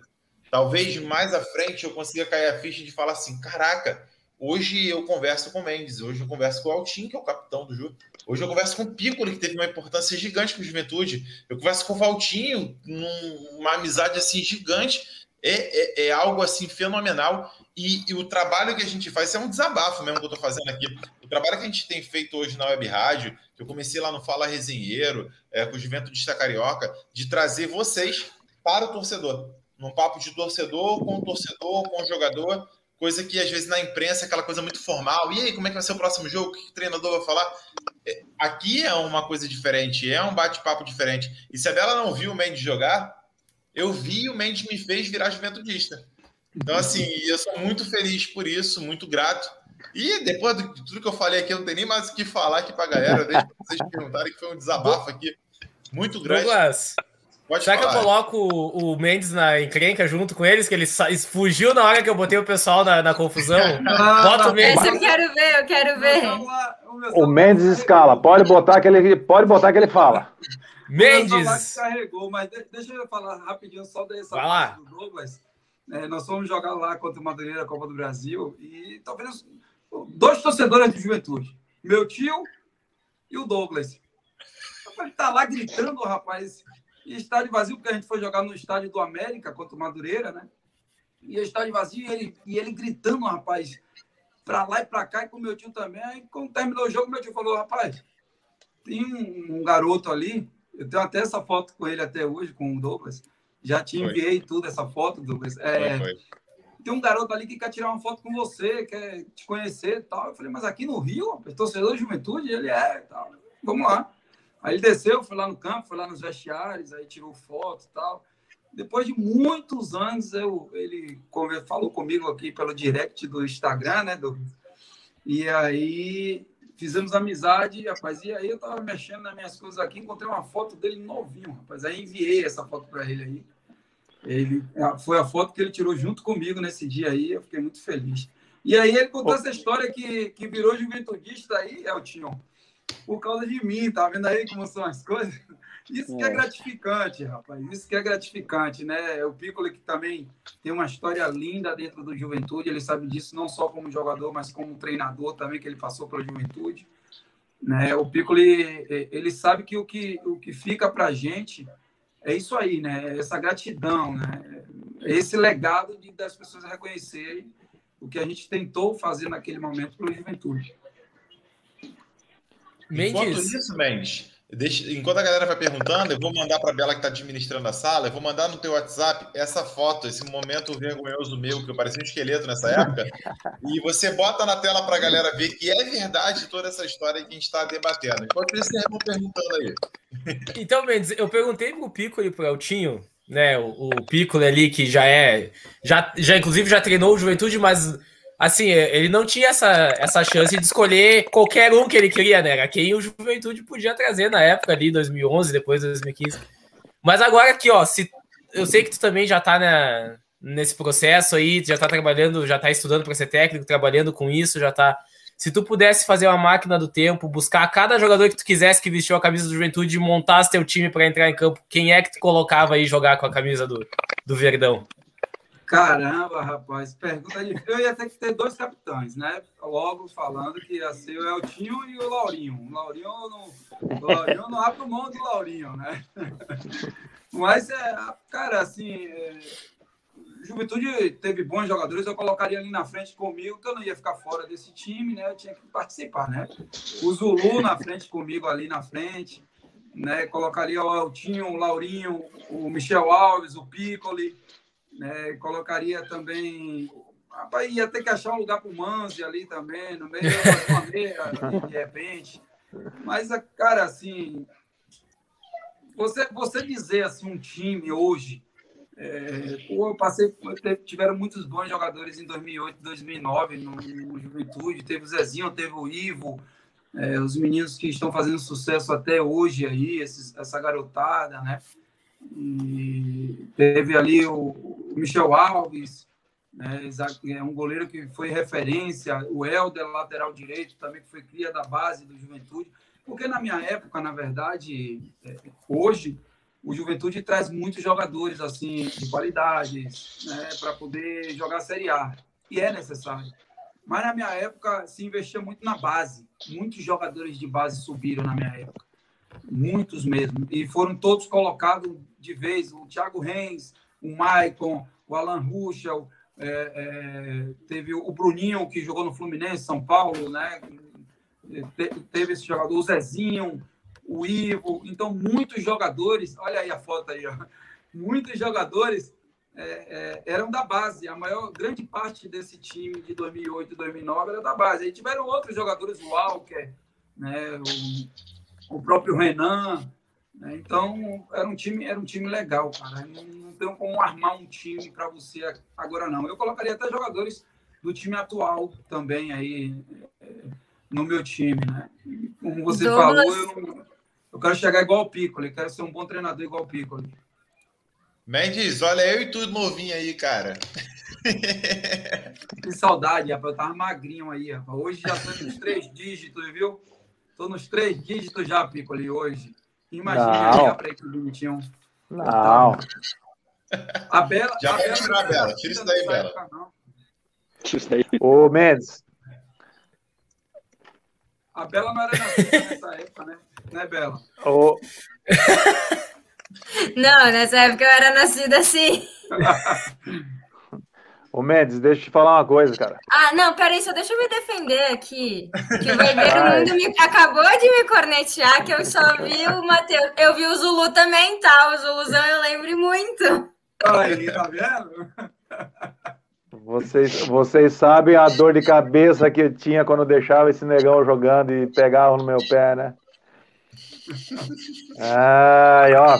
Ô Mendes, olha, olha a situação Ô, do. Piccoli, do obrigado, tá, Piccoli, por ter insistido no Zulu. Obrigado.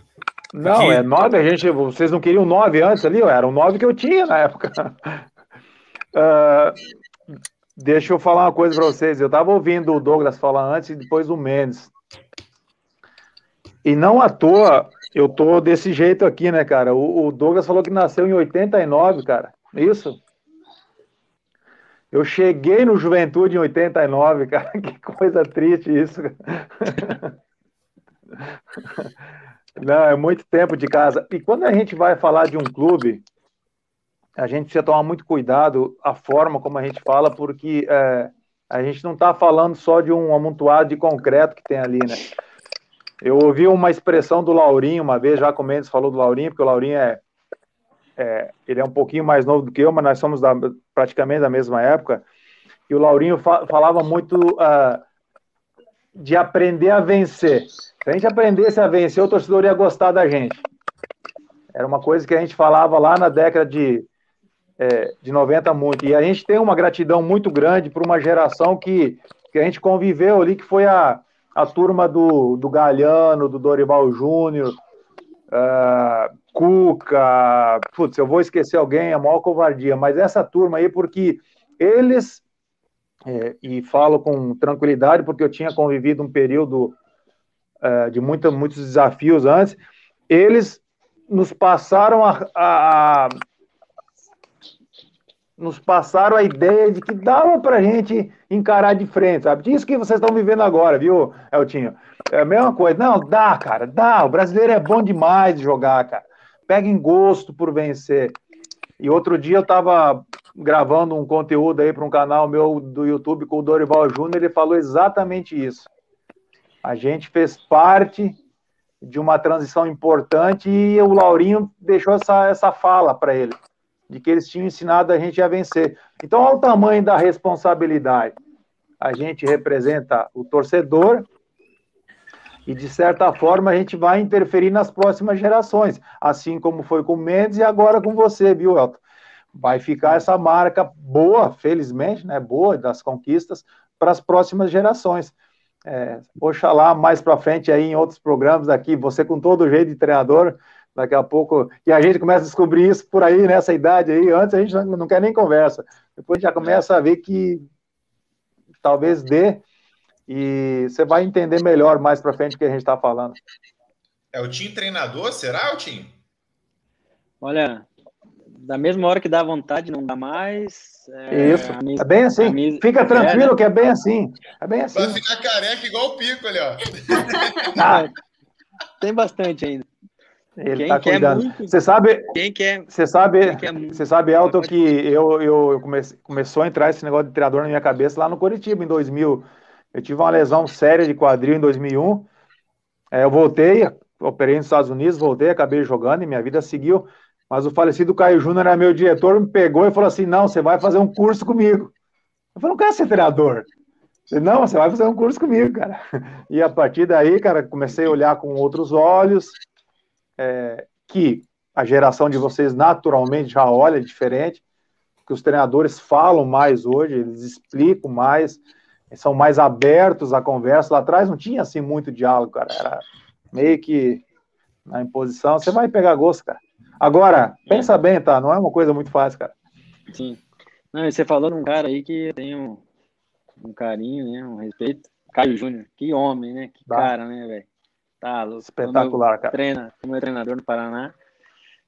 É, infelizmente aconteceu um acidente lá, mas tá guardado no nosso coração, nossa memória.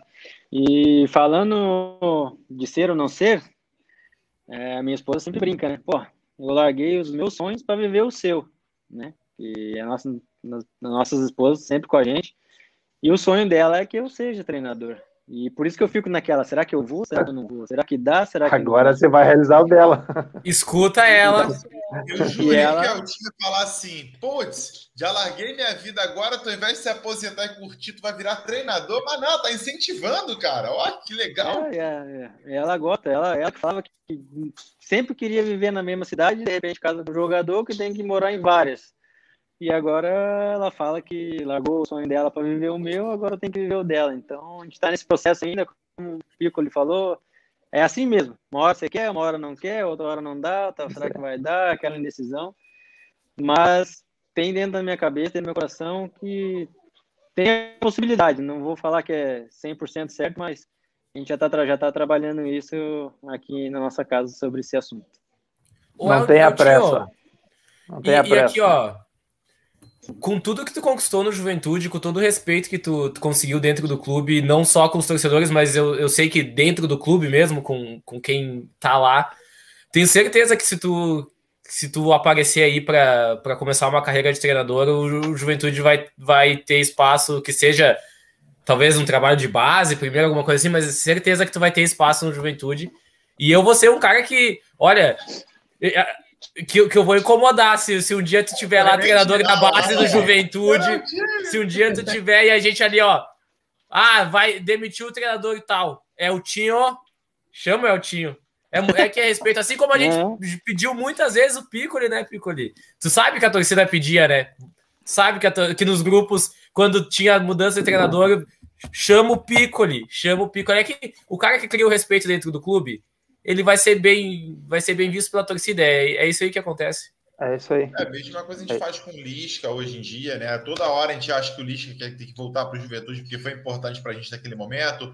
O Zago, a gente tem boas recordações desses caras, né? É, eu, eu, eu, você sabe que eu, eu fico ouvindo essas conversas, eu fico uh, imaginando. Eu, vocês acreditam que eu nunca tinha uh, me visto treinador do Juventude? Porque o Juventude, para mim, para mim, para o Piccoli, ele está num outro lugar. Entendeu? Eu tinha um receio muito grande de quando eu virasse treinador, que eu pudesse perder esse encanto, essa magia que eu tenho, o, o, carinho que eu tenho pelo clube. Porque se tem uma coisa boa no futebol, Elton, é jogar. Essa é a melhor parte do futebol, para quem é, é atleta e para nós que somos do meio. Depois disso, por isso que a gente fala, a melhor parte é jogar, o resto é o resto. Porque é, é diferente. Ah, mas você não vai pegar gosto. Não, não é disso que eu estou falando. Eu tenho o maior prazer em, jogar, em treinar, gosto ainda, ainda. Eu ainda acordo pensando em treino, tá? em montar treino, porque senão eu já teria saído desse meio. Mas eu nunca tinha imaginado que eu fosse treinar o Juventude um dia. O Juventude, para mim, ele era uma coisa à parte, sabe? Era, era o clube que eu ia torcer, entendeu? Pô, cheguei em 89 e de repente os caras me ligam para ser auxiliar da casa maior crise do clube, os treinadores não conseguem andar, e quando os malucos aí resolvem me colocar para fazer três jogos de interino, a gente ganha o primeiro, ganha, o time ganhou o primeiro, ganhamos o Caju, que era o Lisca que estava do outro lado, que até hoje fala que fui eu que mandei desligar os refletores.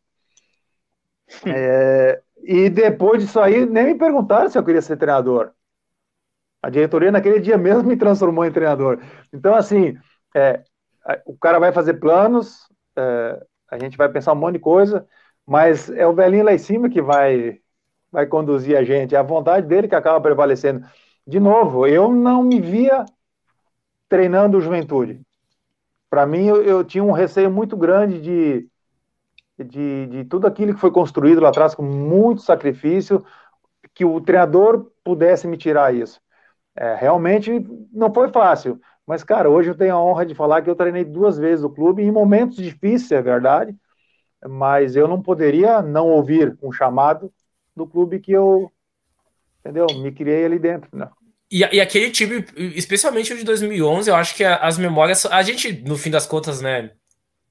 Não, não conseguiu acesso, mas as memórias, acho, daquele ano são boas do torcedor.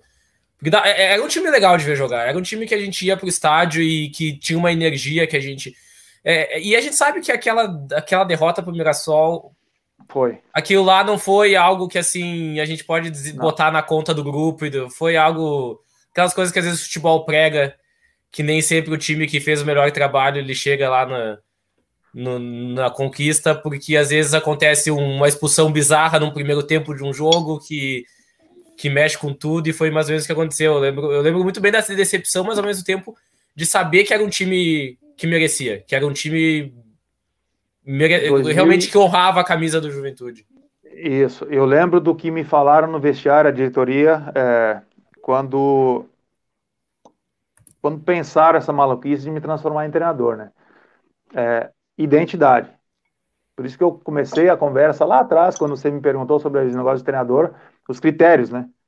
É, eu lembro que o Milton Escola na época falou: Não, xerife, tu vai ficar, nós precisamos de alguém que conheça identidade e devolva identidade para casa.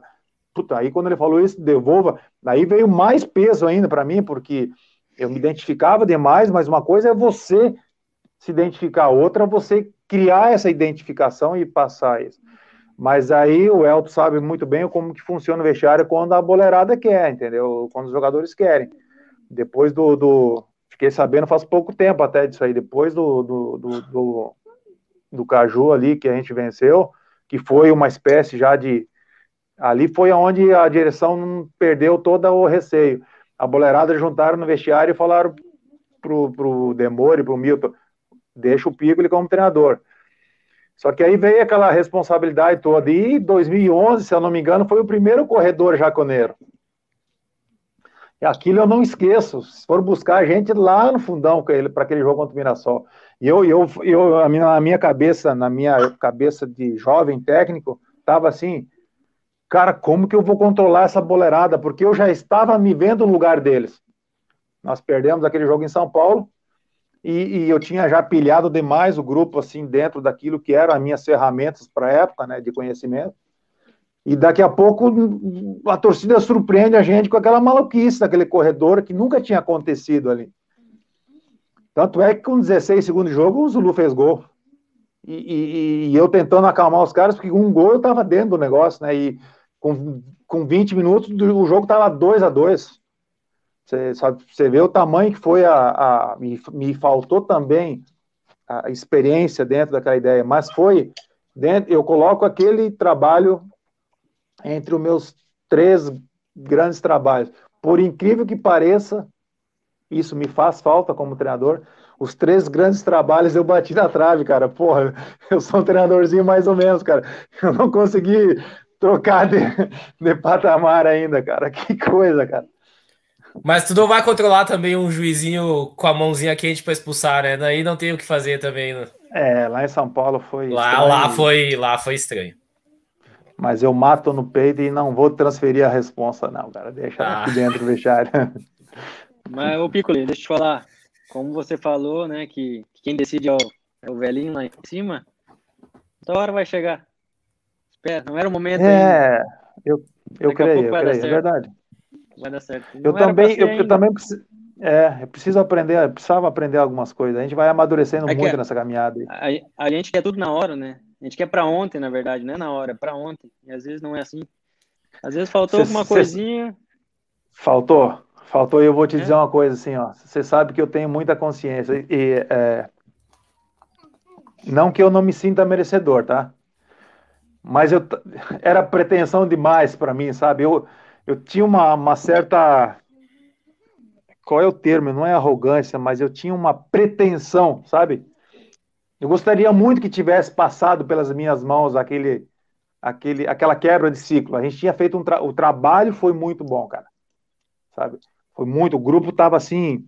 Você olhar, você sabe quando que você olha pro olho do jogador do, da, do boleiro e ele tá os caras estavam assim, sabe? Ia para jogo assim, ele sabia o que tinha que fazer. E...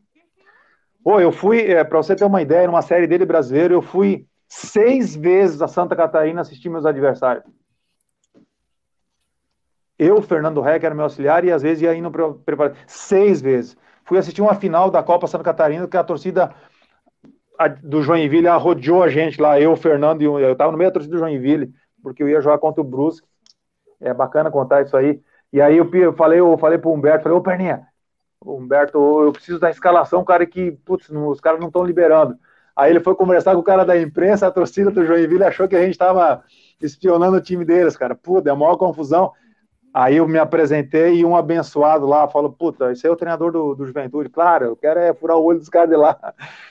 Para você ter uma ideia, seis vezes. Tanto que o primeiro da primeira fase daquela série D, a boleirada. É, vou citar um nome aqui, o Rafael Pereira, o zagueiro. O Rafa, eu falava para ele: Cara, você vai para dentro da área contra o Brusque, tem bola que cai no meio da área, você vai fazer gol num escanteio com o pé, cara. Se você acreditar em mim no que eu tô falando. Cara, ele fez um gol de chapa no escanteio, cara, para você ver o tamanho da, das informações. A gente tinha muita clareza sobre os adversários. Sabe? Muito, muito, sei. Por isso que talvez tenha sido pretensão demais e concordo com você. Ah, isso não pertence para gente. Nós somos metidos, a gente quer fazer as coisas, a gente tem o dever de buscar. É, ele capacita a gente, então a gente tem que. Mas é no tempo dele. É no tempo dele. Viu, rapaziada, eu vou, eu vou me despedir de vocês aqui. Já, Eltinho, então vamos ficar, porque a gente vai se despedir de todo mundo. então, beleza. Coitado do Eltinho, Bela. Ah, só, fazendo hora um extra da hora extra só aqui. mais um nós. segundinho, só mais um segundinho. Eu quero agradecer aí o Mendes, o Piccoli e o Eltinho que toparam fazer essa participação especial pelo aniversário do nosso Jusão amanhã já novamente uh, dar as boas-vindas à, à Calana, né, que é a nossa nova integrante. Agradecer o Douglas e ao Anderson, também a Amanda, que acabou saindo sem conseguir se despedir pela, pela parceria de sempre. E agradecer, é claro, aqueles que sempre né, ajudam a gente aí com as transmissões, nesse caso, o nosso querido patrocinador, o Vida de Ouro Seguros que está com a gente aí desde quase o início da Web Rádio. Lá você pode encontrar todos os seguros, auto, residencial, tem previdência privada, tem consórcios também. Tudo para ter uma vida mais tranquila. Na BR-116, no quilômetro 147, número 15.777, ao lado da antiga empresa Guerra. Vocês podem entrar em contato com eles, falar que vieram através da web, foram através da Web Rádio Jaconeira. Eles com certeza vão ficar muito satisfeitos em, em os atender.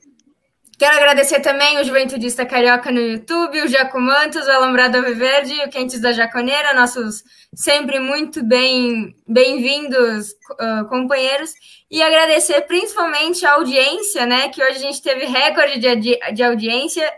Se eu não estivesse fazendo parte dessa live, eu também com certeza assistiria, né? Porque que time de defesa a gente colocou em campo hoje.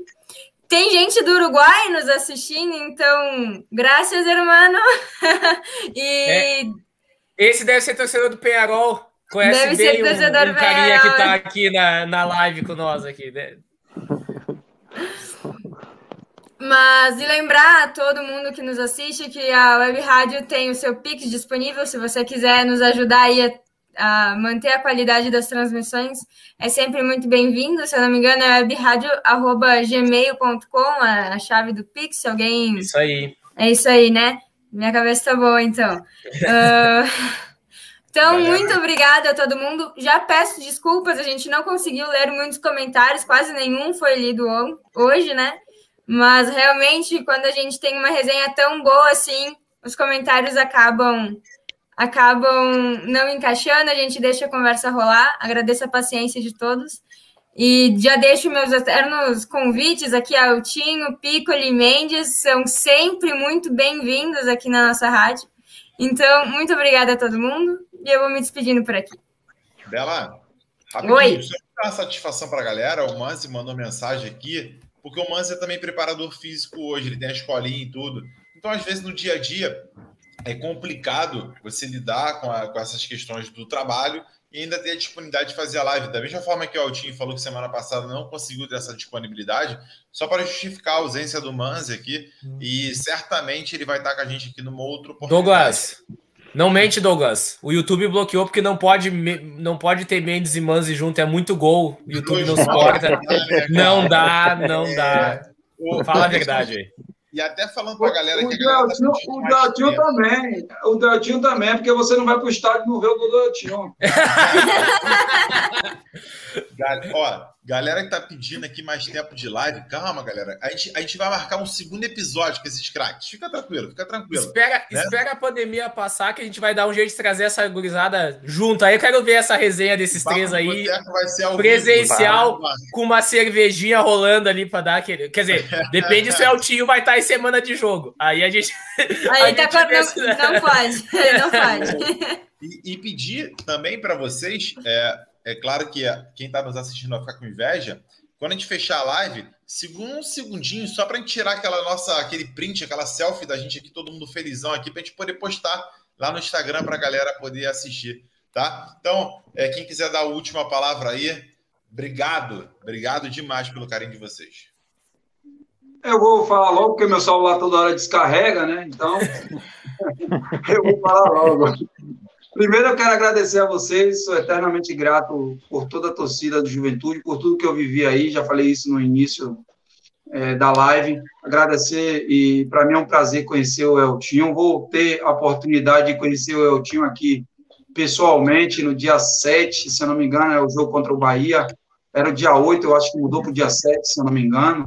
Alguma coisa assim. é Porque dia 7. hoje, hoje eu sou coordenador de futebol da Federação Baiana de Futebol e eu que mexo com esse negócio de tabela, essas coisas, mas é tanta coisa que agora eu não estou me lembrando bem. Mas eu acho que esse, esse jogo acabou mudando.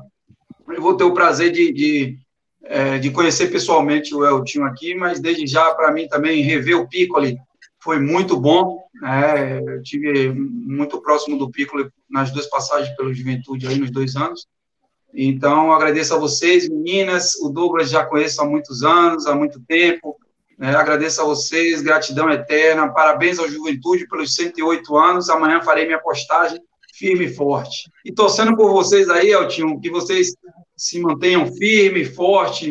E, e é isso aí, encarar de frente os adversários e conquistar os resultados positivos e se manter né, na Série A do Campeonato Brasileiro esse ano aí. Show de bola. Eu também desde já agradeço o carinho de todos. É um prazer conhecer Piccoli, é, Mendes também. A gente vai tirar uma foto legal lá em, no jogo contra o Bahia lá. Vou levar uma camisa minha para você, Mendes. E quando tiver a oportunidade, Obrigado. entrego uma para você. Entrego uma para você também, Piccoli. Né? É, parabéns ao Juventude, 108 anos. E para mim no. Maracanã. Isso, eu já tenho, tenho uma minha, mas eu levo outra. É, e parabéns ao Juventude, né? Um, um centenário com muitas conquistas, que vão vir muitos aí pela frente. É uma honra estar vestindo essa camisa. Nosso torcedor é fantástico, um carinho muito grande por mim. Um prazer ter falado com vocês todos. Uma excelente noite a todos e vamos comemorar amanhã. Bom, eu, eu, eu, sou, eu sou só gratidão, né? Na verdade, é, fazer parte dessa família jaconeira aí da Alviverde, eu sou suspeito, né? Estou muito tempo ligado à casa, sofro, incomodo, é, hoje tenho que me controlar porque sou, tre- sou treinador. Então, agradecer ao Douglas, mais uma vez me chamou, a Bela, já, já conversamos outra vez, e desejar a vocês cada vez mais sucesso. E o Mendes, pô, o Mendes é.